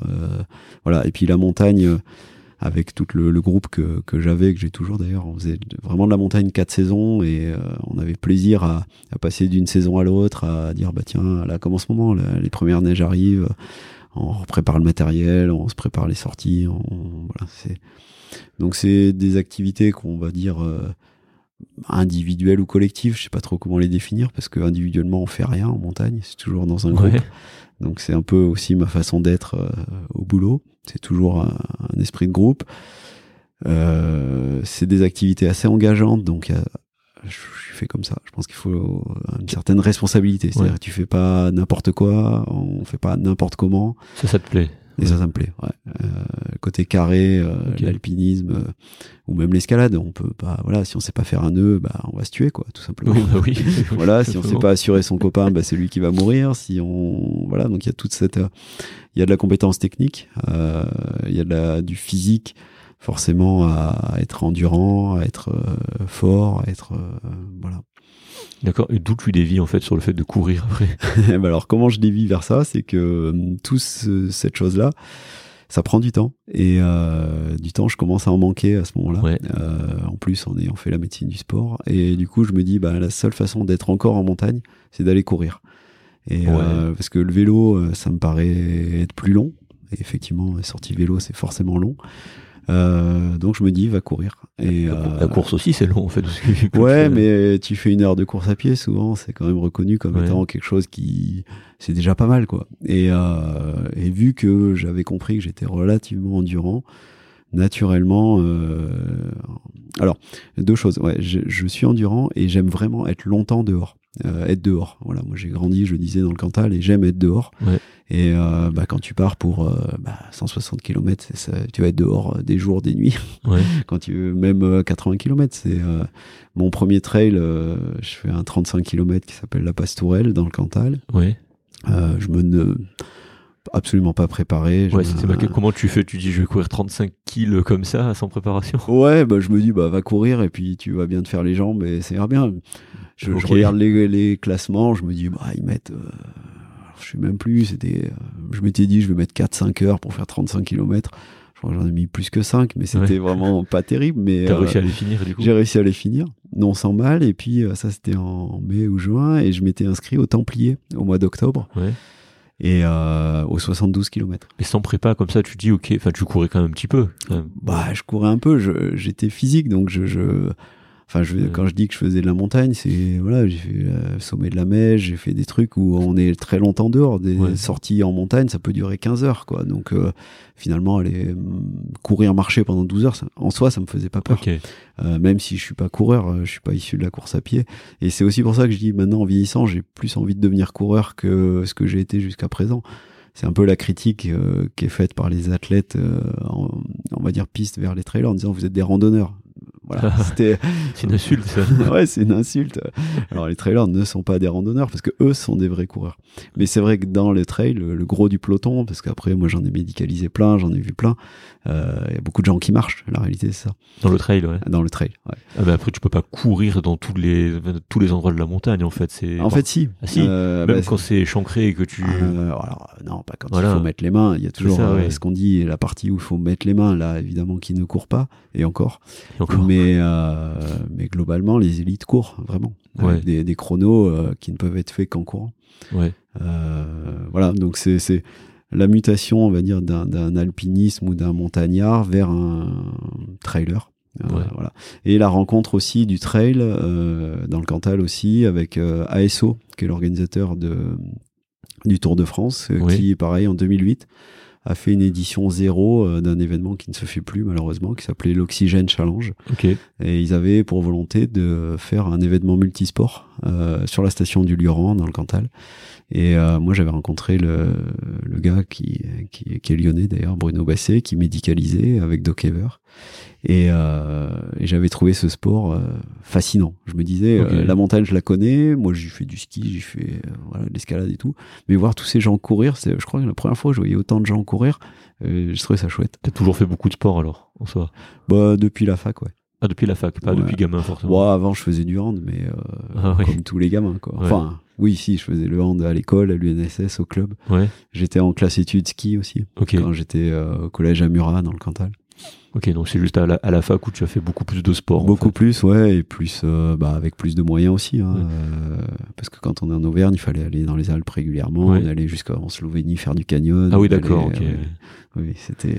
Mais là, aujourd'hui, tu t'entraînes du coup pour courir, ou enfin, comment tu fais? Enfin, tu, tu cours quand même pas mal? Ouais, je cours pas mal. Tous les jours ou tous les deux jours ouais, J'aimerais bien tous les jours. Malheureusement, les jours où je suis de garde 24 heures, c'est compliqué. Ouais. Mais euh, ouais, je pense que le, le sport, et je me l'applique, euh, c'est quand même un facteur de santé. Ouais. Passer 45 ans, euh, J'ai naturellement du cholestérol, donc je sais que quand je fais pas mal de sport, j'ai moins de cholestérol. Ah d'accord.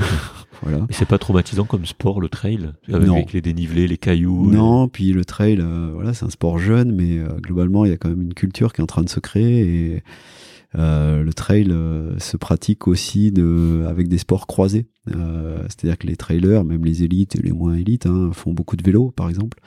la plupart font du ski, ski de randonnée, ski de fond. donc en fait, tu, tu croises les mouvements, on va dire, toujours en utilisant la, la physio cardiovasculaire pulmonaire. Mais du coup, non, en traumato, ça, ça va c'est toi qui vas chercher la FFA ou c'est eux qui viennent te chercher euh, pour ah, avoir un médecin? C'est des histoires. Euh, quand je suis en Corse, euh, la FFA me sollicite, alors je sais pas trop comment. Ah si, bah oui, par Doc Ever. il cherchait un médecin urgentiste qui puisse parler justement du secours en montagne. Ok. Euh, parce que étant pratiquant de la montagne, je suis aussi médecin du secours en montagne dans un de mes diplômes. Quand j'étais interne, celui-là, je me suis payé tout seul. J'ai le DUMUM, là, le diplôme euh, d'urgence de médecine et de secours en montagne. Et euh, voilà. Donc, et ils font tous les ans, il y a un colloque euh, médical. Et cette année-là, donc ça doit être en 2015, il est fait à Ajaccio. Et euh, donc, Doc Ever, la FFA, me dit Stéphane, est-ce que tu peux venir faire un topo? Donc, je suis venu un matin faire un topo sur on va dire l'environnement montagne, l'environnement trail, euh, le, la façon de bah, les blessures, les, tout ça. Donc là, la FFA me connaissait et, en 2017, je suis de garde un matin et euh, j'ai la kiné de l'équipe de France que je connais pas plus que ça, euh, qui me dit ah bonjour Stéphane, on se connaît, elle me dit oui on se connaît. je t'ai vu il y a deux ans à Ajaccio. Je dis bah effectivement. écoute, on a pensé à toi on cherche un médecin pour euh, encadrer l'équipe de France de trail. Est-ce que ça te dit? Voilà. Donc euh, moi à l'époque, maintenant je sais pas si je le referai parce que j'ai beaucoup moins le temps, mais en tout cas j'ai une grande disponibilité euh, temporelle. Arrivant de nouveau sur le, continent, j'ai finalement pas trop d'engagement, donc je dis bah oui si tu veux. Et voilà. Et l'aventure a démarré là. Rapidement, il y a un premier stage. qui a lieu dans le Cantal, parce que le Cantal ah, vient de signer un partenariat avec la Fédé pour euh, être terrain de, terrain de stage. Euh, donc les trailers viennent dans le Cantal, moi c'est à côté de la maison, c'est facile. Et, puis voilà, après on part euh, en 17, on a dû aller en Italie, je crois, sur les championnats du monde. Et puis après, voilà, le virus. Mais tu fais quoi en tant que médecin de, de, trailer en fait? Alors moi je, je, fais on va dire trois choses. sur le il y a un moment fort, c'est le stage préparatoire. Donc ça, c'est pour l'équipe de France, ils ont toujours un stage préparatoire Ils ont toujours un stage préparatoire. Avant, quel événement? Avant soit le championnat du monde, soit le championnat d'Europe. Ok, c'est tous les combien ça? Alors, euh, ça arrête pas de changer. Actuellement, on est une année Europe, une année monde. Ok. Voilà, ça change. Comme dans pas mal de disciplines d'athlétisme. C'est ça, voilà. Donc ils ont calqué sur ce modèle-là. Euh, par exemple, en 2022, ça a été une année très riche. Il y a eu à la fois les Europes, à la fois les mondes. Donc euh, en 2022, je suis allé à la fois aux Canaries faire les championnats d'Europe et à la fois en Thaïlande faire les championnats du monde. Ouais. Donc tu comprends que ça prend beaucoup de temps. Aux Canaries, il y avait Ariane Willem justement. Euh, on avait oui, oui, oui, euh, je pense en équipe de Suisse. Ouais. Oui, oui. Et mais voilà, t'as compris, moi je m'occupe des Français quasi exclusivement. Et fait d'ailleurs que exclusivement, c'est un vrai sujet ça aussi. En tant que médecin, enfin bon, je diverge. voilà, donc sur ce rassemblement, euh, moi, je suis à disposition des athlètes euh, pendant toute la semaine. Ce que je fais, c'est que je prends une bonne heure, une heure et demie avec chacun d'entre eux, euh, même ceux que je connais, pour repasser tout leur, bah, toute la médecine et le sport comment ça se télescope. En gros, est-ce que tu as des pathologies? Est-ce que tu as des... On regarde les données biologiques, on regarde les données de VO2, on discute de tout ça. Je les examine, mais forcément, ils sont en pleine forme. Ouais. et, pardon. Et euh, voilà, donc je, m'assure qu'ils aient tout le suivi réglementaire, parce qu'il y a un suivi réglementaire du sportif de haut niveau. Euh, je prescris s'il faut prescrire des trucs qu'ils n'ont pas. Je les éveille sur. Euh, et maintenant, il n'y a plus besoin de les éveiller. Mais au début, par exemple, c'était sur la préparation mentale. Je leur dis écoute, euh, voilà, t'es athlète élite. Je me sers là aussi de ce que j'ai appris chez les handballeurs. En gros, tout ce que me demandait la ligue professionnelle, bah, j'essaye de calquer un petit peu ça aussi sur. Il y a une préparation mentale pour l'équipe de France de trail? Il y a quelqu'un? Il n'y a pas de personne identifiée. chaque par athlète, contre, chaque athlète a son préparateur. Et euh, alors soit en présentiel, soit en visio. Alors ils utilisent, euh, c'est tout le domaine, euh, la réflexe, enfin la sophro, la méditation, mhm. mais ils sont maintenant bien éveillés à ça et ils savent que c'est un facteur de performance. En gros, je les amène à prendre conscience qu'il y a plein de facteurs de performance. Il n'y a pas que le coach, il n'y a pas que le kiné. Pas que, la, pas que la technique. Voilà, il n'y a pas que le coach qui va faire telle et telle séance. Il faut, euh, quand on est sportif, et je leur dis, vous êtes des professionnels euh, malgré vous, quoi. Vous êtes des professionnels. Euh, comportez-vous comme des professionnels donc mhm. l'alimentation, le, voilà. Donc on balaye tout ça. Tu leur donnes des conseils sur l'alimentation, tout ça. Ouais. Bah, en fait, ils en savent souvent plus que moi. Ah oui. Euh, bah oui, oui, parce que c'est quand même un sport où euh, bah, il faut manger pendant le sport. C'est pas le cas de tous les sports. Oui, pendant euh, tu as des barres de, de protéines, c'est ça. voilà, les barres énergétiques. Qu'est-ce que tu manges T'as la boisson aussi. la boisson, le plein de choses et donc ils voilà, ils ont tous leur partenaire nutrition, ils ont tous donc mais on en discute et souvent il y, a, des choses à dire et c'est sympa. Moi je suis pas du tout professoral, hein, j'ai jamais voulu être PIPH donc j'ai pas trop de vérité non plus mais je voilà, je sais à peu près ce qu'il faut leur dire. Ça te prend du temps cette activité aujourd'hui? De médecine du sport bah, médecine de l'équipe de France de, trail du coup. Euh, alors ça m'a pris beaucoup de temps je te dis euh, le pire ça a été 45 journées dans l'année je les avais comptées parce que c'était euh, assez impactant euh, non, j'essaie que ce soit en gros le 10-15 jours par an, quoi, pas plus. Ouais, bon, sur les rassemblements, quoi. Ouais, les rassemblements, et puis après les déplacements, et ça c'est sympa parce que. parce qu'après chaque euh, athlète a son médecin traitant de son côté. Tout ça. Ben, je les invite à en avoir un. Ah, et euh, s'ils en ont pas, ben, évidemment ils peuvent me, me contacter et tout ça. Ok. Et du coup, bah, tu, il y a des gens, euh, il y, a, y, a, des collègues médecins aussi qui font du ultra trail. Je pense à Blandine Lirondelle, elle fait partie de l'équipe de France. Ah oui, Blandine, euh, je l'ai vu arriver et c'est une belle athlète. Ouais, ouais on est. Alors c'était sympa quand on était en Thaïlande. J'avais euh, donc Blandine Lirondelle. Ouais. gynécologue obstétricien, j'avais Marion Delépierre, médecin du sport, j'avais Thibaut Garivier, radiologue. Qui sont aussi dans l'équipe de France. Qui sont tous les trois athlètes en équipe de France. Incroyable. Et, et moi, le quatrième médecin. Ouais, c'est incroyable parce qu'il y a pas mal de c'est vrai que tu sais, euh, dans, les sportifs euh, de haut niveau, il y a pas mal de médecins qui sont soit dans le fond, soit dans euh, tout ce qui est marathon, soit tout ce qui est dans le trail. Mmh. Pourquoi, à ton avis? C'est vrai que ça, c'est un constat qu'on fait avec Clément. Il y a, il y a pas mal, tu sais, les autres sports, c'est beaucoup moins représenté. Mmh. Par exemple, l'escrime, on a eu, la perche, les sports hippiques, tout ça. Mais tu vois, c'est très, très sporadique. Par contre, tout ce qui touche à la course et au trail, il y, y, a beaucoup. Ouais. Je, je pense que vraiment, c'est un peu. Euh, je, sais pas si je suis. Euh, si c'est comme moi, mais en tout cas, euh, mon expérience me ferait dire que c'est parce que c'est facile à mettre en œuvre, la course à pied, et que c'est compatible avec notre métier. C'est compatible avec nos études. Euh, bah, les trois dont je viens de parler, ils ont commencé à courir pendant leurs études ou un petit peu avant. Et finalement, un des seuls sports que tu puisses continuer longtemps et que tu dans lequel tu puisses performer, t'entraîner régulièrement euh, à toute heure du jour et de la nuit presque, avec un métier où tu travailles à toute heure du jour et de la nuit, euh, c'est la course à pied. Parce que ce que j'ai cru comprendre, Blandine, euh, elle avait, elle, elle, a commencé justement pendant ses études, je crois, c'est ça? Oui, c'est ça. Et puis elle a jamais été licenciée d'un club. C'est ça, ouais. Non, mais Blandine, moi je l'ai vu arriver bah, sur un stage dont je parlais euh, tout à l'heure. Elle avait à peine sa licence. elle avait été repérée par le, le coach de l'époque, Philippe Propage, et, et donc elle découvrait vraiment la discipline, elle découvrait le haut niveau, elle découvrait, je l'entends encore dire, ça me fait rêver, je vois tous les noms avec qui je suis. Enfin, je, suis avec tous les noms que je vois d'habitude dans les magazines. C'est incroyable, euh, d'une fraîcheur. Euh, voilà, et, puis elle a fait championne du monde. Et, Plusieurs fois, je crois. Deux fois. Deux fois, mm. Voilà, c'est pas rien. non, non, c'est pas rien. Ben, le trail, euh, alors moi j'en suis très très heureux. Hein. C'est La France est une des grandes nations du, trail. du trail. Ok.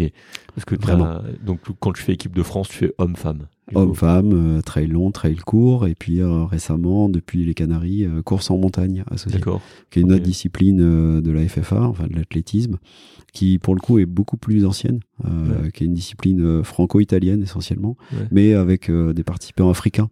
on a les Ougandais qui sont très très forts dans, dans cette discipline-là. C'est le sprint du trail en fait. Tu, tu, tu, croises euh, sur tous ces événements Kylian Jornet, j'imagine? Eh non, eh non. il n'est pas en sélection. Il n'est pas en sélection? Non. Incroyable. Il n'est pas en sélection, alors c'est un petit peu le...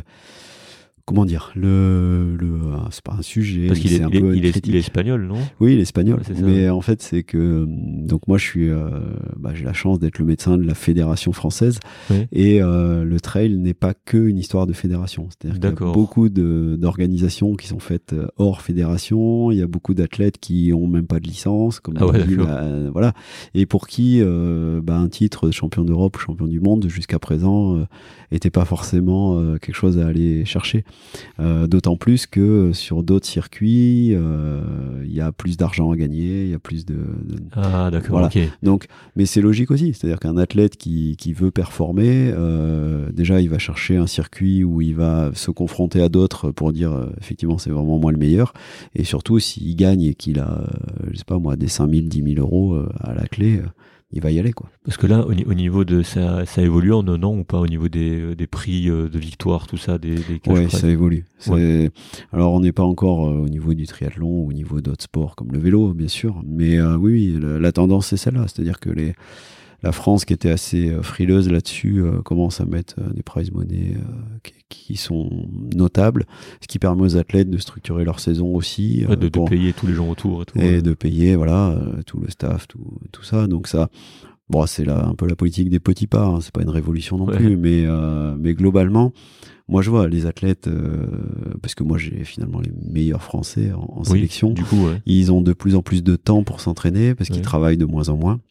Parce que ouais, ça fait penser, tu pensais de non licencié. Mathieu Blanchard, vous l'avez pas? Eh non. Ah voilà. non. Que tu vois, c'est euh, donc lui aussi, donc c'est ce que tu me disais, c'est il fait pas partie de la sélection, c'est comme Kylian Jornet en fait. C'est pareil, c'est des très bons et, aussi euh, ils sont très bons médiatiques euh, parce qu'ils sont aussi sur des disciplines très médiatiques. C'est-à-dire des disciplines très médiatiques. Eh ben l'UTMB. C'est-à-dire que l'UTMB, tout le monde connaît l'UTMB, oui. mais personne ne sait où a eu lieu le dernier championnat du monde de trail. C'était en Thaïlande C'était l'avant-dernier. Le dernier était en Autriche. En Autriche, ok. Voilà. Et, euh, et donc, euh, voilà, juste pour dire que euh, les circuits hors Fédé sont souvent plus médiatisés. Ça, c'est hors Fédé l'UTMB Ouais. Ok. Oui. Donc, il y a l'UTMB, c'est autoproclamé sommet mondial du trail. Ok, y a pas de problème. Mais euh, mais ils sont autoproclamés. Ils ont créé leur circuit, les UTMB euh, World Series. Ils ont des, des, courses partout dans le monde. Il faut, il y a tout un processus pour euh, pour pouvoir accéder à la finale qui a lieu à Chamonix. J'ai envie de dire tant mieux pour le trail, tant mieux pour le pour la France mais euh, c'est sur un format très long, c'est sur un format 100 miles, ce qui n'est pas du tout un format championnat du monde. Et, euh, et c'est comme euh, voilà avoir deux athlètes qui, qui font qui courent, mais qui courent pas la même discipline. Ouais, parce que l'UTMB, c'est en fait c'est c'est de l'entreprise. Enfin, on, va parler toi aussi avec avec avec un ultra trail, mais c'est vrai que c'est Catherine Poletti, si pas qui, qui, a, qui a monté un groupe monstrueux en fait. Euh, Catherine et Michel Politi qui, qui, ont monté euh, qui ont monté cette course euh, initialement petite course qui avec l'engouement mais vraiment ils, ils, ont fait un travail gigantesque gigantesque pour structurer pour là aussi avec une volonté de bien faire volonté de, de bah, de faire attention à la santé des trailers et ils ont rapidement été sur l'entrepreneuriat pour pour créer une société, un business, quoi. Qui sont à la base vendeurs de disques. C'est disquaire, c'est un truc. Ils sont disquaires. Ah ouais, c'est une histoire de fou. Euh, moi, Michel, j'ai eu la chance de de le connaître, euh, de travailler avec lui euh, sur. Euh, on a travaillé deux fois euh, sur la rédaction justement du du règlement fédéral au niveau sécurité secours. en fait, quand il y a une course qui est organisée en France, quelle, quelle, quelle que soit la discipline, le trail comme les autres, il y a toujours un règlement d'une fédé que ce soit la Fédé automobile, Fédé, là c'est la FFA, et donc la FFA avait besoin de se doter d'un règlement fédéral. Et il y a eu deux écritures, et j'ai été sur les deux, et Michel Poletti était un des acteurs. Donc au-delà d'être un entrepreneur, il a aussi largement contribué à, à, à, structurer les choses pour que les organisateurs soient en sécurité, et les trailers aussi. D'accord. Et toi, du coup, qu'est-ce qui t'a amené avec, avec, une, avec des associés ou une association à créer un ultra trail en fait? Ah bah l'envie... Euh, euh Cantal encore, euh, avec un, collègue urgentiste, Eric, et, euh, et, un infirmier Seb. On a créé une association avec la volonté, on avait appelé ça Tom 15, Team Outdoor Medical 15 au début. Ça a été rebaptisé depuis Trail Odyssey Montagne, mais... mais ça reste sur le logo. Tome 15. Et le logo, tome 15. Et euh, c'est une copine infirmière qui nous a fait le logo. Là, c'était vraiment 100% associatif. 0 euros de, de, budget, rien du tout. En tout cas, c'est beau. Hein. Là, je suis en train de voir les photos ouais, en direct. Euh, ouais, c'est magnifique. Ouais. il faut que tu viennes. Euh, c'est magnifique. C'est vraiment. Donc, notre volonté euh, de la sauce au début, à tous les trois, c'était de se dire on va se doter d'une structure, peut-être demander des subventions à droite à gauche pour essayer de, bah, motiver des gens à, courir. Alors on savait pas trop le triathlon. Eric est triathlète, Seb moi on faisait plus du trail. Bon, finalement on a créé la, une coquille vide et euh, rapidement on a dit bah un événement, enfin une façon simple de faire des revenus, c'est d'organiser une course. D'accord. Voilà. Très entrepreneur. on a une asso, on a besoin de revenus. On a une asso, il nous faut des revenus parce que ce qu'on veut, c'est pouvoir euh, participer toujours. Hein. On avait mis dans nos statuts euh, le sport facteur de, de bien-être. Euh, voilà, donc organisons une course et puis on a rencontré deux autres personnes, euh, Charlie Lajus et, et, Fred Mazière et à, tous les cinq, on a décidé de. Alors, on aurait pu faire un 10 km, mais on aimait bien l'ultra parce que Charlie, c'est un peu un historique du trail en France. Et euh, il a dit, mais non, mais les gars, on fait un ultra. Et, euh, puis moi, l'ultra, ça me plaisait bien. J'en avais déjà fait aussi. Ouais. Et euh, voilà. Donc, on a construit un ultra qui parte d'Aurillac, qui aille dans la montagne et qui revienne à Aurillac. C'était ça le, Donc, en fait, cahier des charges. Le, il part d'en bas et pour monter. Il part d'en bas, il va au Puy-Marie et il revient. Ça fait haut, non? Bah, Aurillac c'est 600, le Puy-Marie c'est 1700 et Ouais. voilà, on voulait qu'il fasse au moins 100 km et qu'il soit, euh, on connaissait bien notre territoire et que euh, une des idées aussi c'était de faire découvrir notre territoire à des personnes extérieures. Et il y a une vallée qui est magnifique, qui s'appelle la vallée de la Jordane, et on voulait que le parcours reste dans la vallée de la Jordane. Ok. Et euh, voilà, donc on a pris les chemins existants, on a inventé des chemins qui n'existaient pas, on a fait un énorme travail. Euh, donc vous avez, des... avez, créé des chemins, quoi. On a ben, soit en rouvrir des anciens, on a fait un travail de terrain, là encore avec les maires, avec les associations locales, euh, les comités des fêtes en particulier, euh, les associations de chasseurs, avec tous les exploitants, parce que c'est des grosses zones de, de pâturage là-bas. Euh, pour avoir le droit de passer chez eux, parce qu'en plus on s'était mis en juin, donc quand il y a toutes les vaches dans les montagnes, et ça c'était un vrai handicap. Enfin bref, on a, on a écrit là aussi la partition au fur et à mesure, mais c'était chouette. Ok, donc 100 km tous les ans, c'est ça? 100 km tous les ans, première édition euh, qu'a fait, euh, c'était en 2012 normalement je me semble. Et euh, oui, oui, ça existe toujours. Alors évidemment, je suis plus le président, il parce qu'après, moi, je suis parti en Corse, donc c'était compliqué. Ah, donc c'est à ce moment, peut-être tout fait en même temps, en fait. Ouais, en fait, l'année 9, 10, 11, 12. Ouais, c'est ça, 9, 10, j'ai l'impression que c'est là. C'était très, très riche, ouais. ouais. J'ai fait plein de choses là. Euh, et ben après j'ai continué. Moi j'ai été jusqu'à il y a deux ans euh, responsable du dispositif secours. Ok. Euh, bah, vu que j'avais rédigé pour la Fédé, je savais à peu près ce qu'il fallait mettre en place. Yes. ça me permettait de revenir tous les ans dans le Cantal pour. Alors je passais 30 heures au PC, personne voulait le faire, mais finalement il suffit de s'enlever puis quelqu'un d'autre va y aller. Et voilà, des fois on a l'impression que personne veut y aller. Et en fait il suffit de s'enlever des fois. Ok. Mais euh, voilà, donc il y a eu divers prési différents présidents et là il y a une équipe qui est, qui est très bien là actuellement, mm -hmm. qui fait un gros boulot. C'est une course avec 3000 coureurs, donc c'est quand même euh, c'est significatif. On est on est loin des je sais pas moi des 15 000 coureurs d'une étape du Tour, mais on a quand même 3000 personnes qui viennent courir dans le Cantal, soit plus de 60% euh, hors Cantal. Ouais, quand même. Ouais. Donc c'était l'objectif. Euh, les élus, euh, notamment de la mairie d'Aurillac, nous ont suivis dès le début. Et euh, bah, maintenant, ils disent l'UTPMA, c'est un événement aussi important et un gros Mhm. mmh. festival en fin, en fin d'été qui s'appelle le Théâtre de rue. Ils disent bah, l'UTPMA au mois de juin, le Théâtre de rue au mois d'août, c'est nos deux gros événements de l'année. Ouais.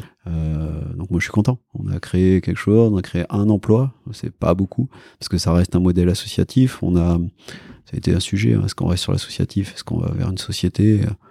Vu qu'on avait tous des boulots à côté, on a dit on va rester associatif. Mhm. Et, euh, et voilà. Ok. Et concrètement, chaque édition, tu as à peu près combien de coureurs? 3000. Ah oui 3000. Ouais. Ok, donc depuis le début, enfin ça c'est maintenant ou C'est maintenant. Ouais. Euh, au début, bah, notre première édition, non, non c'était pas 3000. Notre Ouais. première édition, on l'a construite en se disant, se retrouve, on aura zéro. Quoi. Donc il faut pas qu'on perde d'argent. On est allé lever des fonds euh, bah, auprès des collectivités. Ouais. C'était un peu moins compliqué que maintenant. Et euh, donc première édition, on devait avoir 140, euh, mais c'était déjà pas mal, 140 personnes sur l'ultra.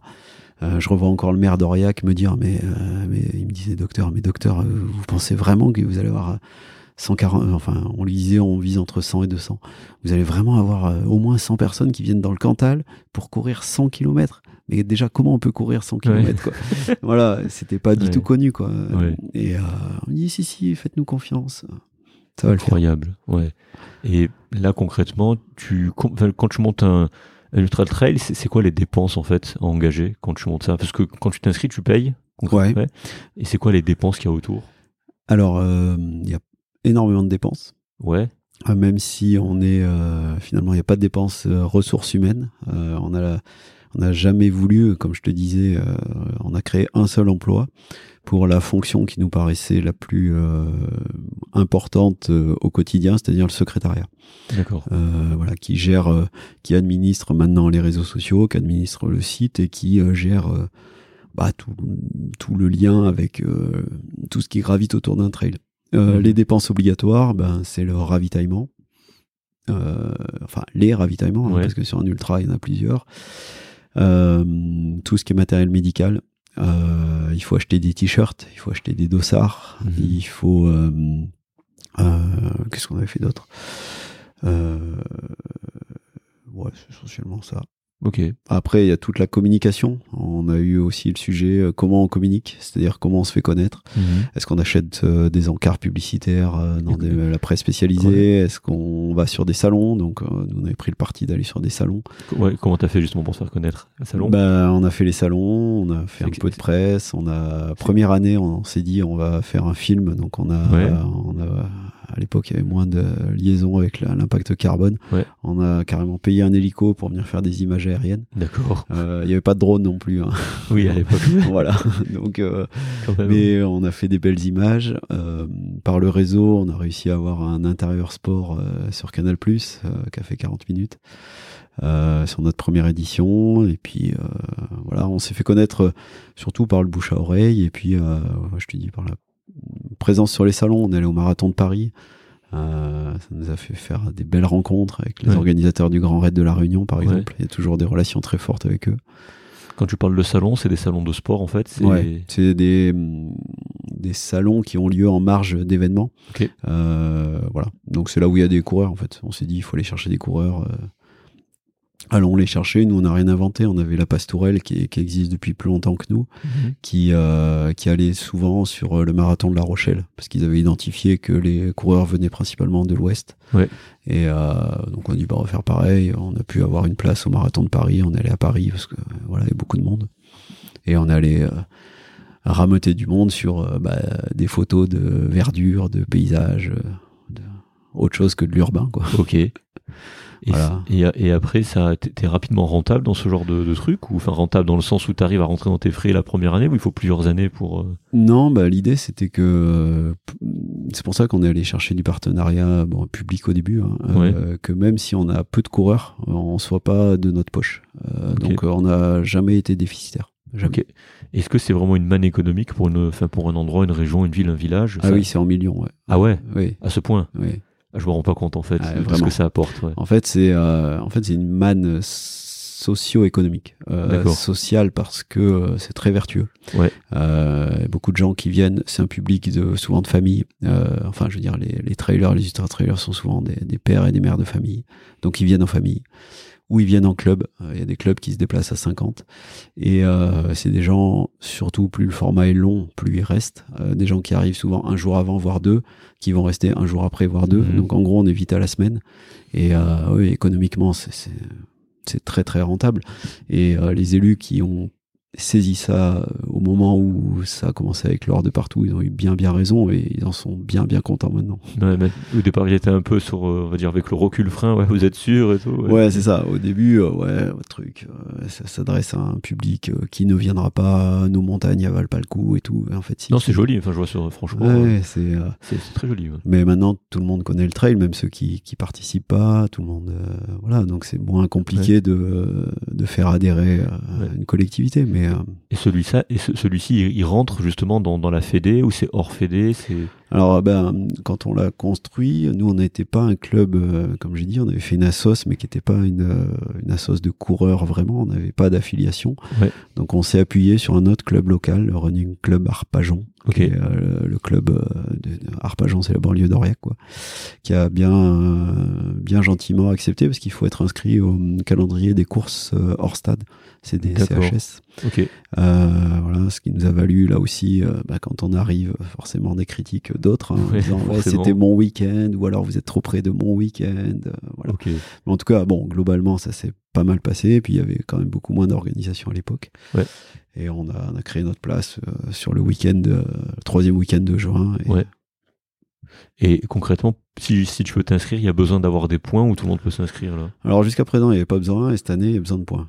Ah. Euh, il y a besoin d'un mini CV. Bah, en fait, comme tous les ultras et tous les trails, les dossards s'arrachent euh, quasiment le jour où tu ouvres les inscriptions. Ah, c'est autant que ça. Ah, je, oui, me, je oui. me rends pas compte de ce monde-là. Ah, mais ce monde-là, c'est ça. C'est. Euh, okay. Tu vois, si tu te dis pas, bah tiens, je vais aller courir. Avant, on pouvait, mais maintenant, c'est fini. Oui, il y a 5 ans, tu pouvais. Ah oui, oui. Ouais. Mais là, maintenant, sur des, des, grandes courses comme ça. Alors, en plus, sur le, dans le Cantal, on est limité parce qu'on a fait un gros travail aussi avec le, le parc. euh, Il y a un parc naturel régional -hmm. euh, des volcans d'Auvergne qui nous, nous, limite le nombre de coureurs. Donc, euh, de par le parc, on ne peut avoir que 800 coureurs. Et donc, il y a 800 dossards maximum. Ah, et, okay. voilà. Donc, ça, là, ça s'arrache. Et donc, du coup, il faut sélectionner. Et il faut sélectionner. Et après, okay. c'est aussi une capacité à organiser parce que plus avoir de plus en plus de coureurs, euh, moi, je te dis, hein, on a démarré, on avait 110 ultra-trailers. Quand on a 800, c'est pas tout à fait le même sas de départ, c'est pas la même gestion euh, des ravitaux, c'est Mmh. Tout est, c'est toujours plus. Donc, euh, rapidement, nous, on a eu 200 bénévoles, puis 300, puis 400, puis 500. Euh, mobiliser 500 personnes pour un week-end, c'est pas rien non plus. C'est pas rien, non. c'est bon. Voilà, et, et ça, bah, on l'a fait en partie de zéro, donc petit à petit. C'est incroyable, c'est ça, en fait. C'est que tu pars d'un truc, il y a 100 personnes, et puis à la fin. ouais, voilà. Je te dis, là, pff, je, alors c'est dommage, j'aurais dû garder les chiffres, mais la première édition, c'était je vais pas dire familial, mais quasiment on connaissait tous les coureurs parce qu'on avait été, Ouais. euh, c'était Charlie qui le faisait. Il, est- il dit, je, bombarde, je, parce qu'il vient du Pays Basque, je bombarde, je vais les chercher un par un. Ouais. Et il allait les chercher un par un les coureurs. Ouais. Et, euh, et puis maintenant où bah, on les connaît moins, les gens, voilà, c'est. Mais ouais, c'est c'est une- humainement, moi, c'est quelque chose qui m'a vraiment plu, quoi. Ouais. Vraiment. Ok, donc là maintenant t'es un peu plus en retrait avec ça. Oui. Mais ça reste, ça reste ton bébé, enfin votre bébé, parce que Ça, t'étais t'étais là au début, quoi. Ouais, j'étais là au début, je suis content de l'avoir impulsé, j'espère qu'il va vivre très très très très longtemps. Ouais. J'en ai absolument pas la propriété, euh, même intellectuelle. Je, je dis, j'ai été à l'initiative euh, avec d'autres. Ouais. Euh, il fallait un président, bah voilà, je me suis mis président, ça me faisait pas peur. Euh, et voilà. Ouais, parce que là, là, je vois là les, euh, les, il y a- plusieurs parcours, il y en a un en fait. En fait, il y a, alors depuis le début, on a aussi compris que l'ultra trail c'était quand même euh, assez particulier. Oui. ouais. Euh, que tout le monde ne pouvait pas faire un ultra trail. Et euh, pour s'adresser notamment aux coureurs locaux, il fallait faire des courses plus courtes. C'est ça, je vois, parce qu'il y a des courses plus courtes. Voilà, donc c'était aussi l'intérêt de travailler dans une seule et même vallée, c'est que les vallées elles sont pas très larges, donc euh, finalement tu peux faire des coupes au 50e kilomètre, hop, et tu reviens, une coupe au 20e Je vois, kilomètre, ouais. au 10e et tu reviens. Donc le, le modèle était ça. Euh, en gros, on a toujours eu euh, l'ultra, un format marathon, 40-50 km, un format semi-marathon, une vingtaine de kilomètres, un 10, et Mhm. puis euh, aussi pour faire bouger les plus anciens, un format randonnée, ça, plus ouais. convivial. Et, et ça a toujours très très bien marché et euh, je suis vraiment content. J'y croyais pas trop, moi la rando, euh, puis c'était pas trop euh, le, le sujet, mais on, là j'ai expérimenté un peu le mode autogestion, c'est-à-dire que Mhm. euh, n'y croyant pas finalement, j'ai pas trop mis le nez. On a trouvé toujours des associations support pour s'en occuper et ils ont toujours fait un super boulot et c'est chouette quoi. Et aujourd'hui, c'est qui qui vient faire ce, trails T'as t'as des, justement, est-ce que c'est des gens qui viennent s'entraîner, par exemple des gens de la sélection ou comment? Alors, on a, euh, on fait partie des trails, on va dire, euh, qui ne sont pas des trails élites. C'est-à-dire, on n'est pas sur la Transgrande Canaria, on n'est pas sur l'UTMB, on n'est pas sur Ouais. toutes ces grandes courses. Euh, par contre, moi, c'est ce qui me plaît, c'est qu'on est sur du trail, euh, on va dire pour du trailer moyen, des gens qui qui viennent beaucoup de l'ouest de la France. De même qu'en hiver, tous les gens qui viennent skier, la plupart viennent de l'ouest de la France. On est une montagne assez proche. Donc on a beaucoup de gens pour qui c'est le premier ultra trail, ou alors c'est le défi de l'année. Euh, voilà, c'est un peu notre nos coureurs sont ce type de coureurs. Avec évidemment, il y a toujours quelques élites qu'on invite, qui viennent, qui prennent plaisir à venir. Mais dans la mesure où il n'y a pas de dotation de, de cash prize, y a pas de, voilà, on les loge, on leur prend leur, leur, transport en charge et encore pas tous. Euh, voilà, ça va pas au-delà quoi. Ça, ça coûte combien de s'inscrire à un ultra trail? Alors le ratio initial, c'était Michel qui m'avait dit, Michel Politi m'a dit, tu mets, parce que quand euh, initialement ils avaient déposé, eux ils étaient très entrepreneurs, dès le début ils ont déposé le nom Ultra Trail, la marque. Donc euh, il fallait contacter Michel, ce que j'avais fait, je me rappelle très bien, j'étais au Orange, là, j'ai dit Michel, euh, on s'est vu, oui, Stéphane, je me rappelle. Je voudrais faire un ultra trail. Ah, très bien. Et donc là, on a fait une heure au téléphone. Euh, il y avait tout un cahier des charges. Et il m'avait dit, euh, donc tu peux faire un ultra trail, pas de problème. Je te donne l'autorisation. D'accord, ok. Voilà. Normal. Normal. Donc euh, ça, c'était cool. Et il m'avait dit un euro du kilomètre. Il faut pas dépasser un euro du kilomètre. Un euro par partie, un euro du kilomètre par participant. Ouais, c'est ça. Et euh, donc nous, ça faisait 110 kilomètres. on a dit, ouais. mais en 2012, 110 euros, c'était beaucoup trop, donc on devait être à 60 euros, je crois, au début. Et après, année après année, c'est de, si tu suis l'inflation, ça augmente un peu. Oui. Mais on n'est pas encore sur des dossards euh, comme un Ironman à 500 euros, quoi. C'est pas. Ouais. Bah, après un Ironman, il y, y, a beaucoup de kilomètres, donc en fait, ouais, au ratio, au ratio, t'es même inférieur, je crois. Ouais, peut-être, ouais. parce que purée, Bon, t'es pas encore au coût kilométrique du taxi, donc ça va. Non, ça va. Mais euh, faut rester raisonnable. Puis c'est un loisir et, euh, et, c'est vrai que s'inscrire à un, ultra, en tout cas, euh, derrière, t'as le transport, l'hébergement. Euh, oui, ça coûte. Ouais. Ça coûte. Donc si t'es à des dossards à 200, 300 ouais, Surtout quand t'arrives à 800 personnes euh, pour courir, ça, ça remplit vite les hôtels. Ça remplit vite les hôtels, les chambres d'hôtes, les. Donc je vois bien les millions d'euros de. Mais tu vois, ça va vite. Ça va très vite parce que c'est deux trois nuits c'est euh... non c'est c'est un vrai une vraie attraction sur sur une zone euh, surtout une zone hyper rurale comme le Cantal quoi. Ouais. et t'as anecdote euh, t'as une anecdote lors d'un événement sportif? Euh, une anecdote euh, marrante ou joyeuse ou au contraire pas joyeuse? Je sais pas trop là. Ouais. Bon c'est pas grave hein. ça peut te revenir ça peut te revenir après et concrètement, comment Parce que là, là, tu, m'as parlé de beaucoup de choses. Tu dis que t'as pas beaucoup de temps, justement. Et comment tu gères ce temps entre la famille, les centres, euh, le fait d'aller courir, tout ça Comment tu t'organises? Entre la Fédé aussi, comment? Bah en fait c'est mon équilibre de faire un peu tout ça. Euh, je j'ai des engagements, j'essaie de tenir mes engagements, voilà. Donc je. au final, pourquoi tout ça en fait? Pourquoi cette volonté de parce que tu t'engages dans des trucs, en fait, c'est ça qui se passe.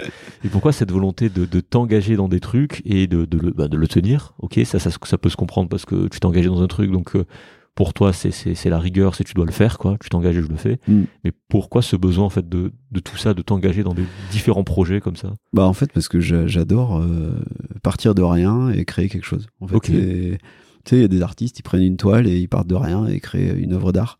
Euh, moi, c'est un peu la même chose. C'est-à-dire, je, je pars d'une idée, euh, que je sois mienne ou pas. Euh, si je m'engage, souvent, elle devient un peu mienne. Je me l'approprie. Et derrière, c'est mobiliser des hommes, mobiliser des moyens, mobiliser du temps de cerveau, effectivement, du, du, du matériel aussi, mais pour créer quelque chose. Je, je c'est ma façon de créer. Donc on est dans la création, non? Mais c'est ouais, voilà. intéressant. C'est euh, en fait, ça me plaît de créer, et c'est vrai que j'ai ça, je l'ai appris aussi aux pompiers, tu vois. Euh, il y a des gens qui sont là pour créer, puis d'autres qui sont là pour euh, faire tourner quelque chose qui a été créé par d'autres. Euh, clairement, moi, une fois que c'est créé, une fois que j'ai abouti, j'y prends moins de plaisir. Je, je suis, D'accord. Voilà, je suis, j'aime bien l'image du chasse-neige. Je vais défricher, je vais prendre des coups, je vais. Une, fois, grave, que, une fois que c'est lancé, t'as. Une fois que j'ai abouti à ce que je pense, euh, voilà. En gros, l'UTPMA, c'est exactement ça. C'est, on est parti vraiment de rien. On a, on a tout écrit, tous les, tous les silos, tout le, tout, pour que ça fonctionne. Euh, en s'aidant, en s'inspirant d'autres choses. Mais une fois que c'est, et je vois, on est dix ans après, c'est toujours la même ossature, c'est toujours le, le, même système avec des, des pôles, des commissions, des responsables de ci, de ça. Et je me dis, bah finalement, on a bien créé. Mais euh, voilà, après, d'autres le, le, font vivre beaucoup mieux que moi. Euh... Ouais. Et t'es, c'est pas, t'as toujours besoin d'avoir une stimulation ou pas forcément? C'est plus une fois que tu as lancé un truc. Alors, bah, après, j'ai eu plaisir à continuer, tu vois. Là, je te disais, le libéral, euh, depuis le début, on fait que créer. C'est ça qui est sympa aussi dans l'entrepreneuriat et dans le monde libéral. C'est que on, arrive toujours à trouver des petits projets, des, nouvelles choses, ouais. Mais, euh, mais s'il n'y a pas de nouveauté, j'avoue que je vais avoir tendance à m'ennuyer. Et comment tu fais pour créer, justement, et faire avancer et aller limite au bout dans ta vision? Euh, J'y consacre de l'énergie. Euh, ouais. Je crois que c'est qu'il n'y a pas de secret. Non, il n'y a pas de secret. C'est de beaucoup de temps, beaucoup d'énergie et j'y réfléchis beaucoup. Euh, je, je, enfin, je, c'est pas moi que tu poses la question, mais souvent, je, je me dis, il faut un, c'est, c'est qu'une question d'énergie. C'est-à-dire que si on est, euh, c'est ce que je dis à mes associés, les gars, si on est cinq à, à, réfléchir, forcément, on va trouver une solution. Forcément, on va, on va créer quelque chose. Si je suis tout seul, je, je vais faire un cinquième, quoi. Et, euh, donc, voilà, faut, j'aime bien agréger des gens qui ont envie de faire ça. C'est la force qu'on a actuellement et, euh, et, essayer de se mettre en condition pour euh, ouais. notre cerveau. Il peut faire plein de choses. Tu te définirais comme un leader ou pas? Moi, je pense, ouais. Ouais, non, mais tu peux le dire. oui, non, mais c'est, euh, certains vont dire il manque de modestie, peut-être, mais euh, entre leader et suiveur, moi, je suis plutôt leader. Ouais. Mais tu as, aussi la distinction, tu sais, comment c'est déjà ta leader, chef, manager? Est-ce que pour toi c'est pareil? Ou il y a une distinction quand même entre le chef, euh, tu peux être chef sans être leader, tu peux être leader sans être chef, comment tu... Ben, ça je l'ai appris et je me dis que j'aime mieux être leader, euh, je suis plus à l'aise, euh, ça me permet de prendre du recul des fois, ça me permet de laisser faire, comme je te disais, de l'autogestion, tu vois, sur le... J'ai pas été chef finalement de l'UTPMA, j'ai été un peu leader, j'ai dans le leader aussi, tu as un peu ce côté politique, tu vois, d'aller discuter avec les politiques. Mais ça, tu le fais beaucoup? Ouais, j'aime bien. Ok. parce qu'il y en a qui détestent. Ouais, mais moi j'aime bien. J'aime bien parce que c'est pas compliqué en fait. Tu, tu les confrontes souvent ou tu as une approche comment avec eux? Genre, tu t'essayes de trouver des trucs ou t'arrives et tu dis, ok, voilà, les problématiques c'est ça, il faut faire ça. Non, je. C'est un peu comme en médecine. Il faut savoir les écouter. Ouais, t'es dans l'écoute. Ouais, il faut savoir les écouter, savoir euh, entendre en gros euh, ce qu'ils veulent obtenir de toi, parce que voilà, un politique c'est normal aussi, hein. il, a, une feuille de route à lui, et euh, savoir se rentrer dans sa feuille de route, c'est euh, intéressant. Donc voilà, plus leader, après le chef, je j'ai du mal à demander, j'avoue, rends-moi des comptes, j'ai du mal à sanctionner, je, je suis pas bon là-dedans. Ouais, parce que c'est pas pareil. Hein. Non. tu peux être un, un, un, truc, je sais pas, un bon chef, mais pas un bon leader du tout. Ouais. Un bon leader, mais pas un bon chef. Un bon manager, mais sans être un bon leader. C'est ça. J'ai compris que j'aime bien avoir euh, avec moi des gens qui vont être plus à l'aise avec ça, plus à l'aise avec la sanction, plus à l'aise avec le, bah, le suivi, le reporting, tout ça. Je... Ouais, ça s'intéresse pas.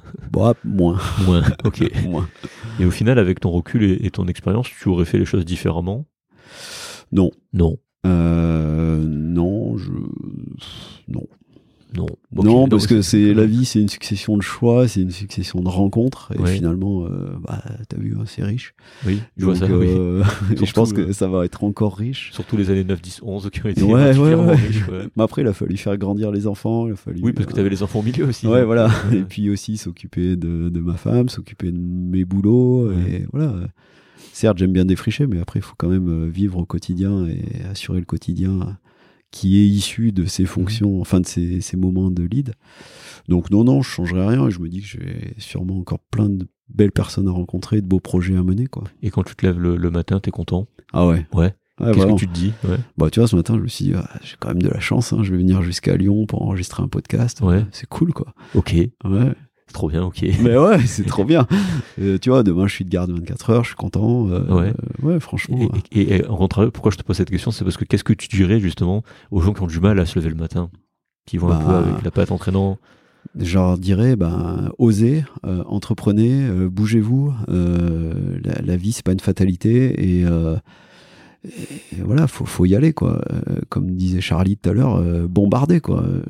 Faut, la vie, c'est le mouvement, faut, faut y aller quoi. C'est je, suis comme ça. Faut profiter. Non, mais t'as raison parce qu'en fait, on se rend pas, on se rend pas compte euh, de la chance tant que t'es pas malade.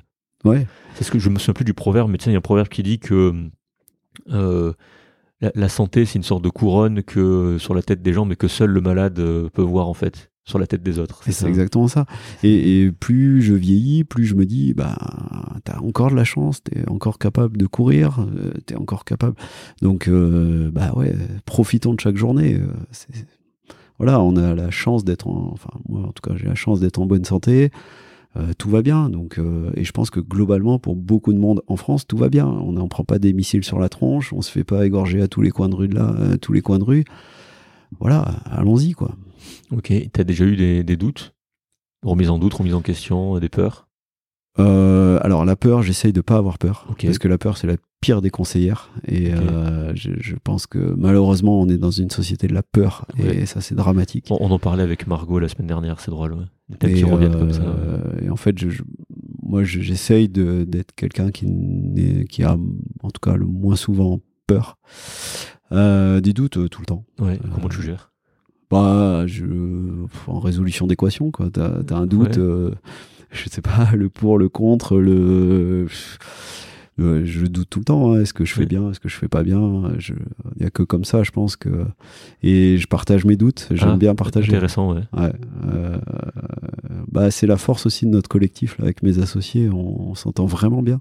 Et en notre groupe WhatsApp, il sert pas que à raconter des conneries et euh, on partage nos doutes. ok. Et t'as déjà pris des gros gadins bah, j'ai la chance que pas trop. Pas trop. Bon, tant mieux alors. Ouais.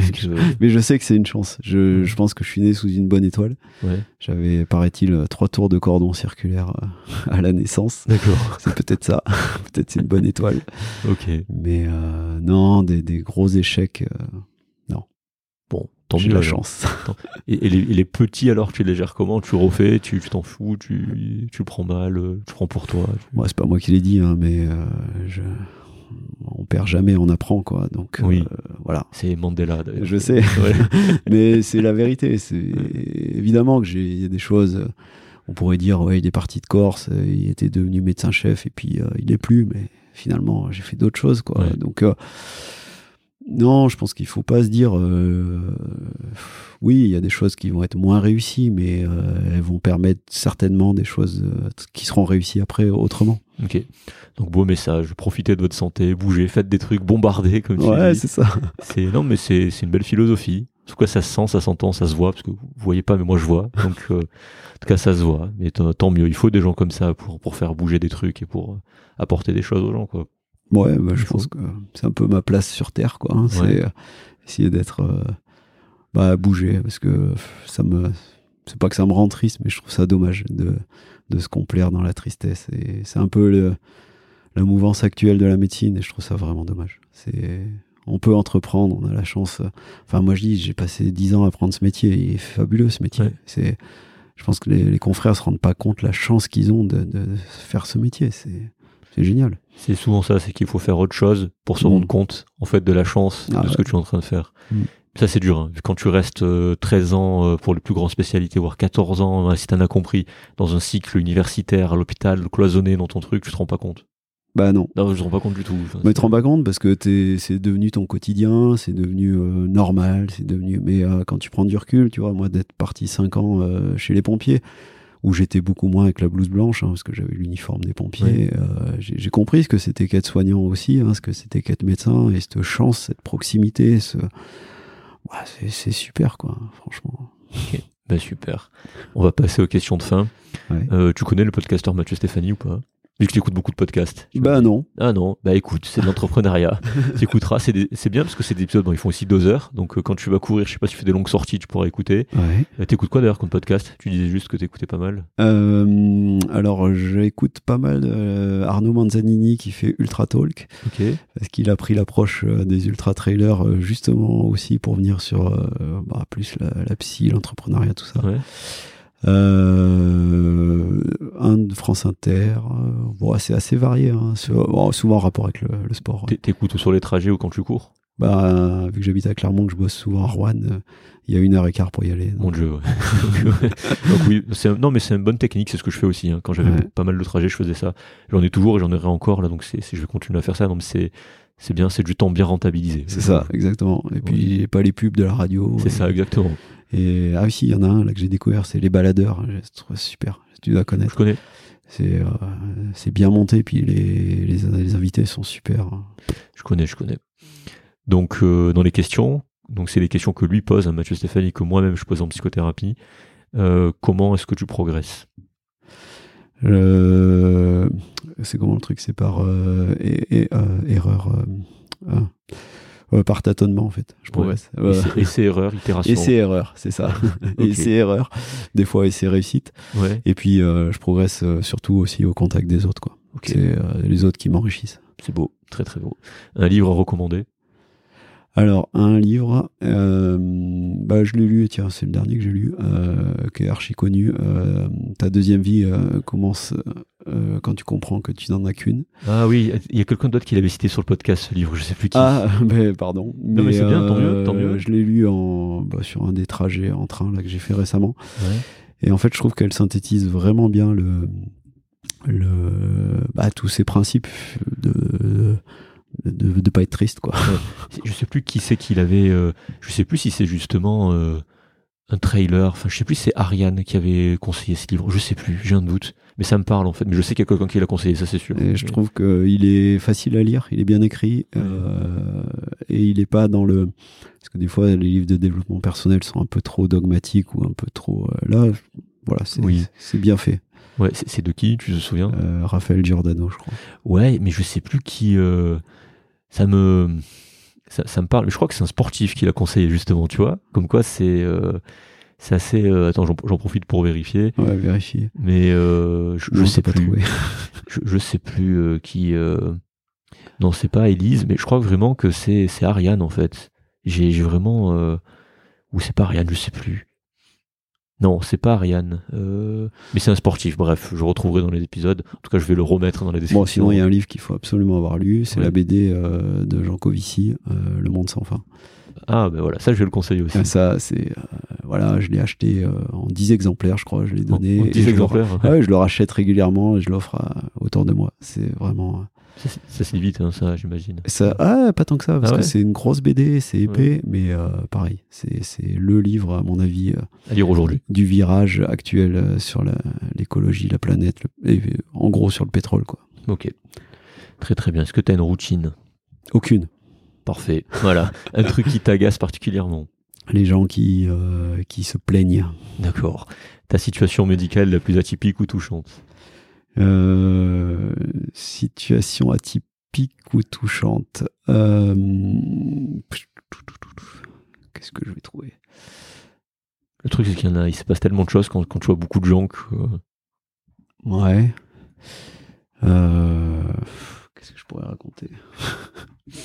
Oh, Il n'y a pas obligé, si t'as rien qui vient, c'est pas grave, hein, vu que c'est difficile. Hein. Sauf y a un truc qui t'a touché vraiment récemment ou vraiment un truc de ouf c'est dur comme ça dans un contexte. Bah en fait, si, j'ai, si, si, j'ai, une histoire que je, que je raconte, mais elle est, euh, si elle est touchante et elle est, euh, je trouve qu'elle est bien symptomatique de, de l'époque actuelle.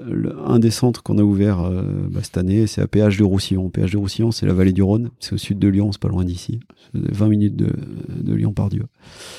Euh, et donc je suis là-bas, je consulte sur une des premières journées euh, qu'on a qu'on a faites. Donc les mardis, mercredis, jeudi, pareil sur le mode d'expérimentation. Puis il y a une dame qui vient me voir et qui m'explique qu'elle a un problème au foie. Euh, bon, avec euh, des langues, hein, enfin une dame de 40 et quelques années. Mhm. Effectivement, elle a un bilan hépatique plus que perturbé. Et euh, elle vient me voir moi, donc déjà je me dis mais qu'est-ce qu'elle vient faire là? Euh, Et elle me montre une pile conséquente d'examens. D'IRM, de biologie, de voilà. Et elle dit j'arrive pas à avoir de rendez-vous chez un gastroentérologue. Ok. Et, et ça, je me dis comment c'est possible à 20 minutes de la deuxième ville de France qu'une dame de 40 ans, qui est clairement euh, un truc euh, sûrement grave au foie. Je suis pas du tout euh, hépato-gastroentérologue, mais je vois bien que c'est un peu sérieux. arrive à ne pas avoir de rendez-vous. Et bon, je fais un truc simple. Hein. J'ai pris mon téléphone, j'ai appelé un copain de la clinique et gastro et qui m'a dit bah tu fais ci, tu fais ça, et puis t'appelles un tel et elle aura rendez-vous. Et cette dame, elle a eu son rendez-vous, elle y est allée. Et après, elle m'a contacté euh, parce qu'elle savait pas trop, elle voulait absolument que je m'en occupe. Et voilà, en gros, elle m'a remercié via LinkedIn. Et voilà, je, me dis, Euh, ce genre d'histoire, bah oui, il faut continuer à ouvrir des centres de soins et oui, on va continuer parce que parce que le, système, euh, je, je, suis assez contre les systèmes, en tout cas celui-là de système de santé, il fonctionne pas et c'est pas bien. Ouais. Ok, oui, non, c'est vrai, c'est ça pointe une, dysfonction et ça pointe quelque chose d'important. Mm. Donc, ok, très très bien. Au contraire, un truc qui te plaît particulièrement? Un truc qui me plaît? Euh, La nouveauté. Le... Ouais, ça j'avais compris. On avait tous compris. ce qui me plaît, c'est d'ouvrir une porte quand je suis aux urgences, tu vois, de rentrer dans un box et découvrir une nouvelle personne, une nouvelle histoire. Euh, voilà, des, des, nouveaux sourires, des nouveaux. D'ailleurs, ça a été dur pendant les masques parce que j'avais pas les sourires des gens et moi je pouvais pas sourire. Ok. Euh, mais ouais, c'est ça, c'est ça qui me plaît. La chose dans ta vie dont tu es la plus fière et que tu as accompli à ce jour. Euh, mes enfants. Ouais, bonne réponse. Une question piège à chaque fois, tu vois, le matin. je m'attends à ce qu'il y ait des enfants, euh, tous m'ont dit ça, donc. Euh, ouais, bah, tu peux pas dire autre chose, hein. tous m'ont dit ça. Euh, une, une citation. Mais c'est un truc de malade. Cette phrase, j'arrive jamais à la prononcer. Chaque semaine, je l'écorche. Une citation qui te parle ou qui t'inspire. Bon, t'en as, en as dit une. Ouais, celle de Mandela. Hein, voilà. Tu es pas le premier à le, sur ce podcast à la citer. Mais... Non, alors il y en a une autre que je cite souvent. Alors, j'ai vu, on la rapporte à plein de. là où est la volonté et le chemin. Là où est la volonté et le chemin. Et le chemin. Alors, euh, pourquoi cette citation euh, Déjà parce qu'elle était sur un petit, euh, petit truc qu'il y avait dans le chalet de mes parents à la montagne. Et mhm. alors j'ai vu qu'on l'a prêté à, Lénine. À Lénine. Mais ouais. alors c'est pas du tout pour ça. Hein. Mais je trouve que ça symbolise assez bien ma façon de, de gérer ma vie quoi. C'est-à-dire que si on a la volonté de quelque chose, le chemin il va se dessiner tout seul quoi. Donc à la base il faut de la volonté. Tu restes très positif, c'est bien. Ouais, toujours. Toujours, on le voit, on le voit. Une nouvelle question, tiens, dans le podcast, ta musique préférée? Pas. J'en ai pas, j'écoute tout. Pendant les C'est Spotify qui choisit. Euh. Ah, tu laisses tourner le truc en boucle. Ouais, c'est ça. Ok. Et pour finir, qu'est-ce que tu te dirais à toi-même si tu te recroisais à la fin de la P1 euh... Celle qui réussit. Ouais, celle qui euh, réussit. Les deux, tiens. Tiens, la première fois. Celle qui est celle où t'as pas réussi et celle où t'as réussi. Celle où t'as pas réussi, je dirais, ne baisse surtout pas les bras et euh, tu vas y arriver. Et à la fin de ma P1, je me dirais, bah écoute, euh, t'as vraiment bien fait de travailler. Ah ouais. Puisque tout ce que ça a engrangé après. ouais c'est ça. Et okay. euh, t'as vraiment bien fait de travailler. Et à la, quand, euh, je sais pas si c'est toujours comme ça, mais à l'époque, il y avait la proclamation des résultats. Oui, ça n'a pas changé. Ça n'a pas changé. Bon, ben voilà. Et euh, moi, j'y avais pas été parce que j'avais peur de. Ah parce bon que, eh oui, oui, parce qu'au résultat intermédiaire, j'étais, euh, j'étais limite. J'étais en dentaire ou à peine. Et euh, du coup, ma sœur y était allée. Et, euh, elle avait dit que tu. Et alors, l'histoire, elle est, elle est croustillante parce qu'elle raconte que bah il y a eu une personne, puis elle qui a été nommée puisqu'elle était deuxième du concours. Et puis après, ça passe trois, quatre, ça avance et jusqu'à euh, mon nom. Et euh, donc, elle a vécu un moment elle très difficile en se disant mince, mon grand frère va pas avoir. Et euh, je la revois encore descendre les escaliers, un escalier qui vient de l'amphi, en disant Tu l'as eu Limite plus contente pour ah toi. Ah ouais, c'est ça, que pour elle. C'était vraiment tu, tu, tu. Elle, euh, c'est comme si c'était naturel. Ouais, voilà, donc. Euh, et à ce moment-là, je me suis dit Bah voilà, tu, tu auras un métier et tu, a priori, tout devrait bien aller pour toi. Quoi. Très très bien. Ok, et qu'est-ce qu'on peut te souhaiter pour la suite? Bah, De rester en bonne santé et de, de continuer à rencontrer de belles personnes et d'avoir de bons moments. Où on peut te contacter si jamais? Bon, je suis sur tous les réseaux. Euh, tous, vraiment? Non, ouais, LinkedIn, euh, j'ai un Insta, Steph Bergs, euh, j'ai un Facebook. Ouais. là où tu es le plus souvent, j'imagine, c'est LinkedIn, Instagram. Ouais, c'est ça. Ouais. Et après, sinon, je suis à la clinique. voilà. Ok. Donc la clinique du Renaison. C'est ça. Ok. Et puis on a un site internet euh, Urge Plus. Urge Plus, ok. Voilà, où euh, alors c'est pas moi qui vois la, boîte contact, hein, on a quelqu'un qui s'en occupe, mais qui reroute les messages. Ok. Ok, très très bien. Donc j'ai noté tout ça, LinkedIn, Insta, et puis euh, et puis ben, le site quoi. Mais je pense que c'est plus simple LinkedIn et Instagram pour oui, oui. Parce que le site, vu que c'est pas toi qui diras que c'est rerouté. C'est ça, exactement. Parfait. Oui, on n'a on pas dit le nom de tes, centres, on parle, on parle de ça depuis tout à l'heure, mais c'est vrai que ça s'appelle Urge Plus. ça s'appelle Urge Plus, c'est ça. Je le dirai dans la description, parce que ça, vient après, de toute façon, ça vient après deux heures et quelques d'épisodes, donc euh, je sais même pas là, je sais même pas combien de temps ça fait, parce que du coup, vu que j'ai relancé un, enregistrement, euh, enfin, on vous expliquera, il y aura une pause, c'est pas grave, ça, ça s'entendra pas. Ça s'entendra pas. Voilà. Et puis, si tu devais inviter quelqu'un euh, à, ta place dans ce podcast, ce serait qui? Alors, euh, il faut que ce soit un médecin, absolument. Euh, un soignant. Un soignant. Pas, euh, tu peux dire un autre, quelqu'un, quelqu'un d'autre. Hein. Moi, je... Ouais, alors, je te conseillerais Jean-Marc Philippe. Jean-Marc Philippe, c'est celui qui a fait que je suis urgentiste, que ma femme est urgentiste, qui travaille maintenant au ministère de la Santé à, ah, Paris. Intéressant, ok. Et qui est un urgentiste et qui est un mec brillant. Ok. Donc, euh, c'est mon mentor. Ok. donc, au ministère de la Santé, il a, il a une mission, du coup. Euh... Ouais, il a changé. Euh, je sais pas ce qu'il fait. Euh, pendant longtemps, il était sur la prévision des plans, sur des choses comme ça. Ok. Et là, il est plus sur euh, l'interministériel, santé, armée. il, est, il est vraiment brillant. Mhm. il y a beaucoup de choses que je fais qui m'ont été inspirées par lui. Mhm. C'était un chef comme jamais j'en ai eu après. Et voilà, c'est un vrai entrepreneur. Alors, il est resté euh, fonctionnaire, euh, fonctionnaire, hein, mais euh, brillant. Rien à voir avec la marque de vêtements, là je tape sur internet Jean-Marc Philippe. Non, rien à voir, je crois pas. ok, parce que c'est vraiment. Je t'enverrai sa fiche si tu veux. ok, très très bien. Est-ce que tu as un truc dont on n'a pas parlé et que tu aurais aimé qu'on aborde? Oui, bah t'as vu tout ce qu'on a dit? Ouais. Non, non, non, bah, non, non, non, tu m'as posé plein de questions. À ton avis, ça fait combien de temps qu'on parle? Euh, je sais pas, deux heures. Ouais, parce que je t'ai dit deux heures tout à l'heure. sinon, en vrai, tu penses qu'il s'est passé combien Non, bah, en vrai, c'est passé super vite. Ouais. Alors, je sais pas parce que mon, mon, timer a sauté, mais euh, par rapport au moment où tu es arrivé, en tout cas ici, ça fait, ça fait déjà trois heures. Ouais. Ah oui. Ouais, ça passe vite, hein Ça passe vite. T'es très bon, hein Ouais, ça passe vite et t'es dans une bulle, en fait. Ouais, c'est ça.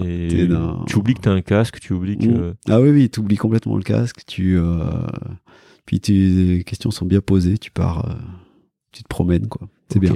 Ben, merci. Merci à toi. Voilà, donc euh, nous, on est juste pour terminer sur ça, comme d'habitude. Avec Clément, on fait des séminaires, vous savez. On est à Paris le 23-24 février, à Toulouse le 5-6 avril 2024. Du coup, euh, ben voilà, on vous laisse écouter le générique de fin si ça vous intéresse. Et depuis peu, oui, je, peux en parler parce que l'épisode de toute façon sortira bien après ce jour-là. Notre organisme de formation est depuis peu ben, certifié Calliope. Voilà. Donc, euh, bah, merci. Donc voilà, on est très content. Euh, on a mis tout en œuvre pour, et puis euh, bah, pour délivrer de la qualité, des process de qualité. C'est surtout ça en fait Calliope, c'est de montrer que bah, l'organisme utilise des process de qualité certifiés par l'État. Donc c'est une liste très très très longue. Mm.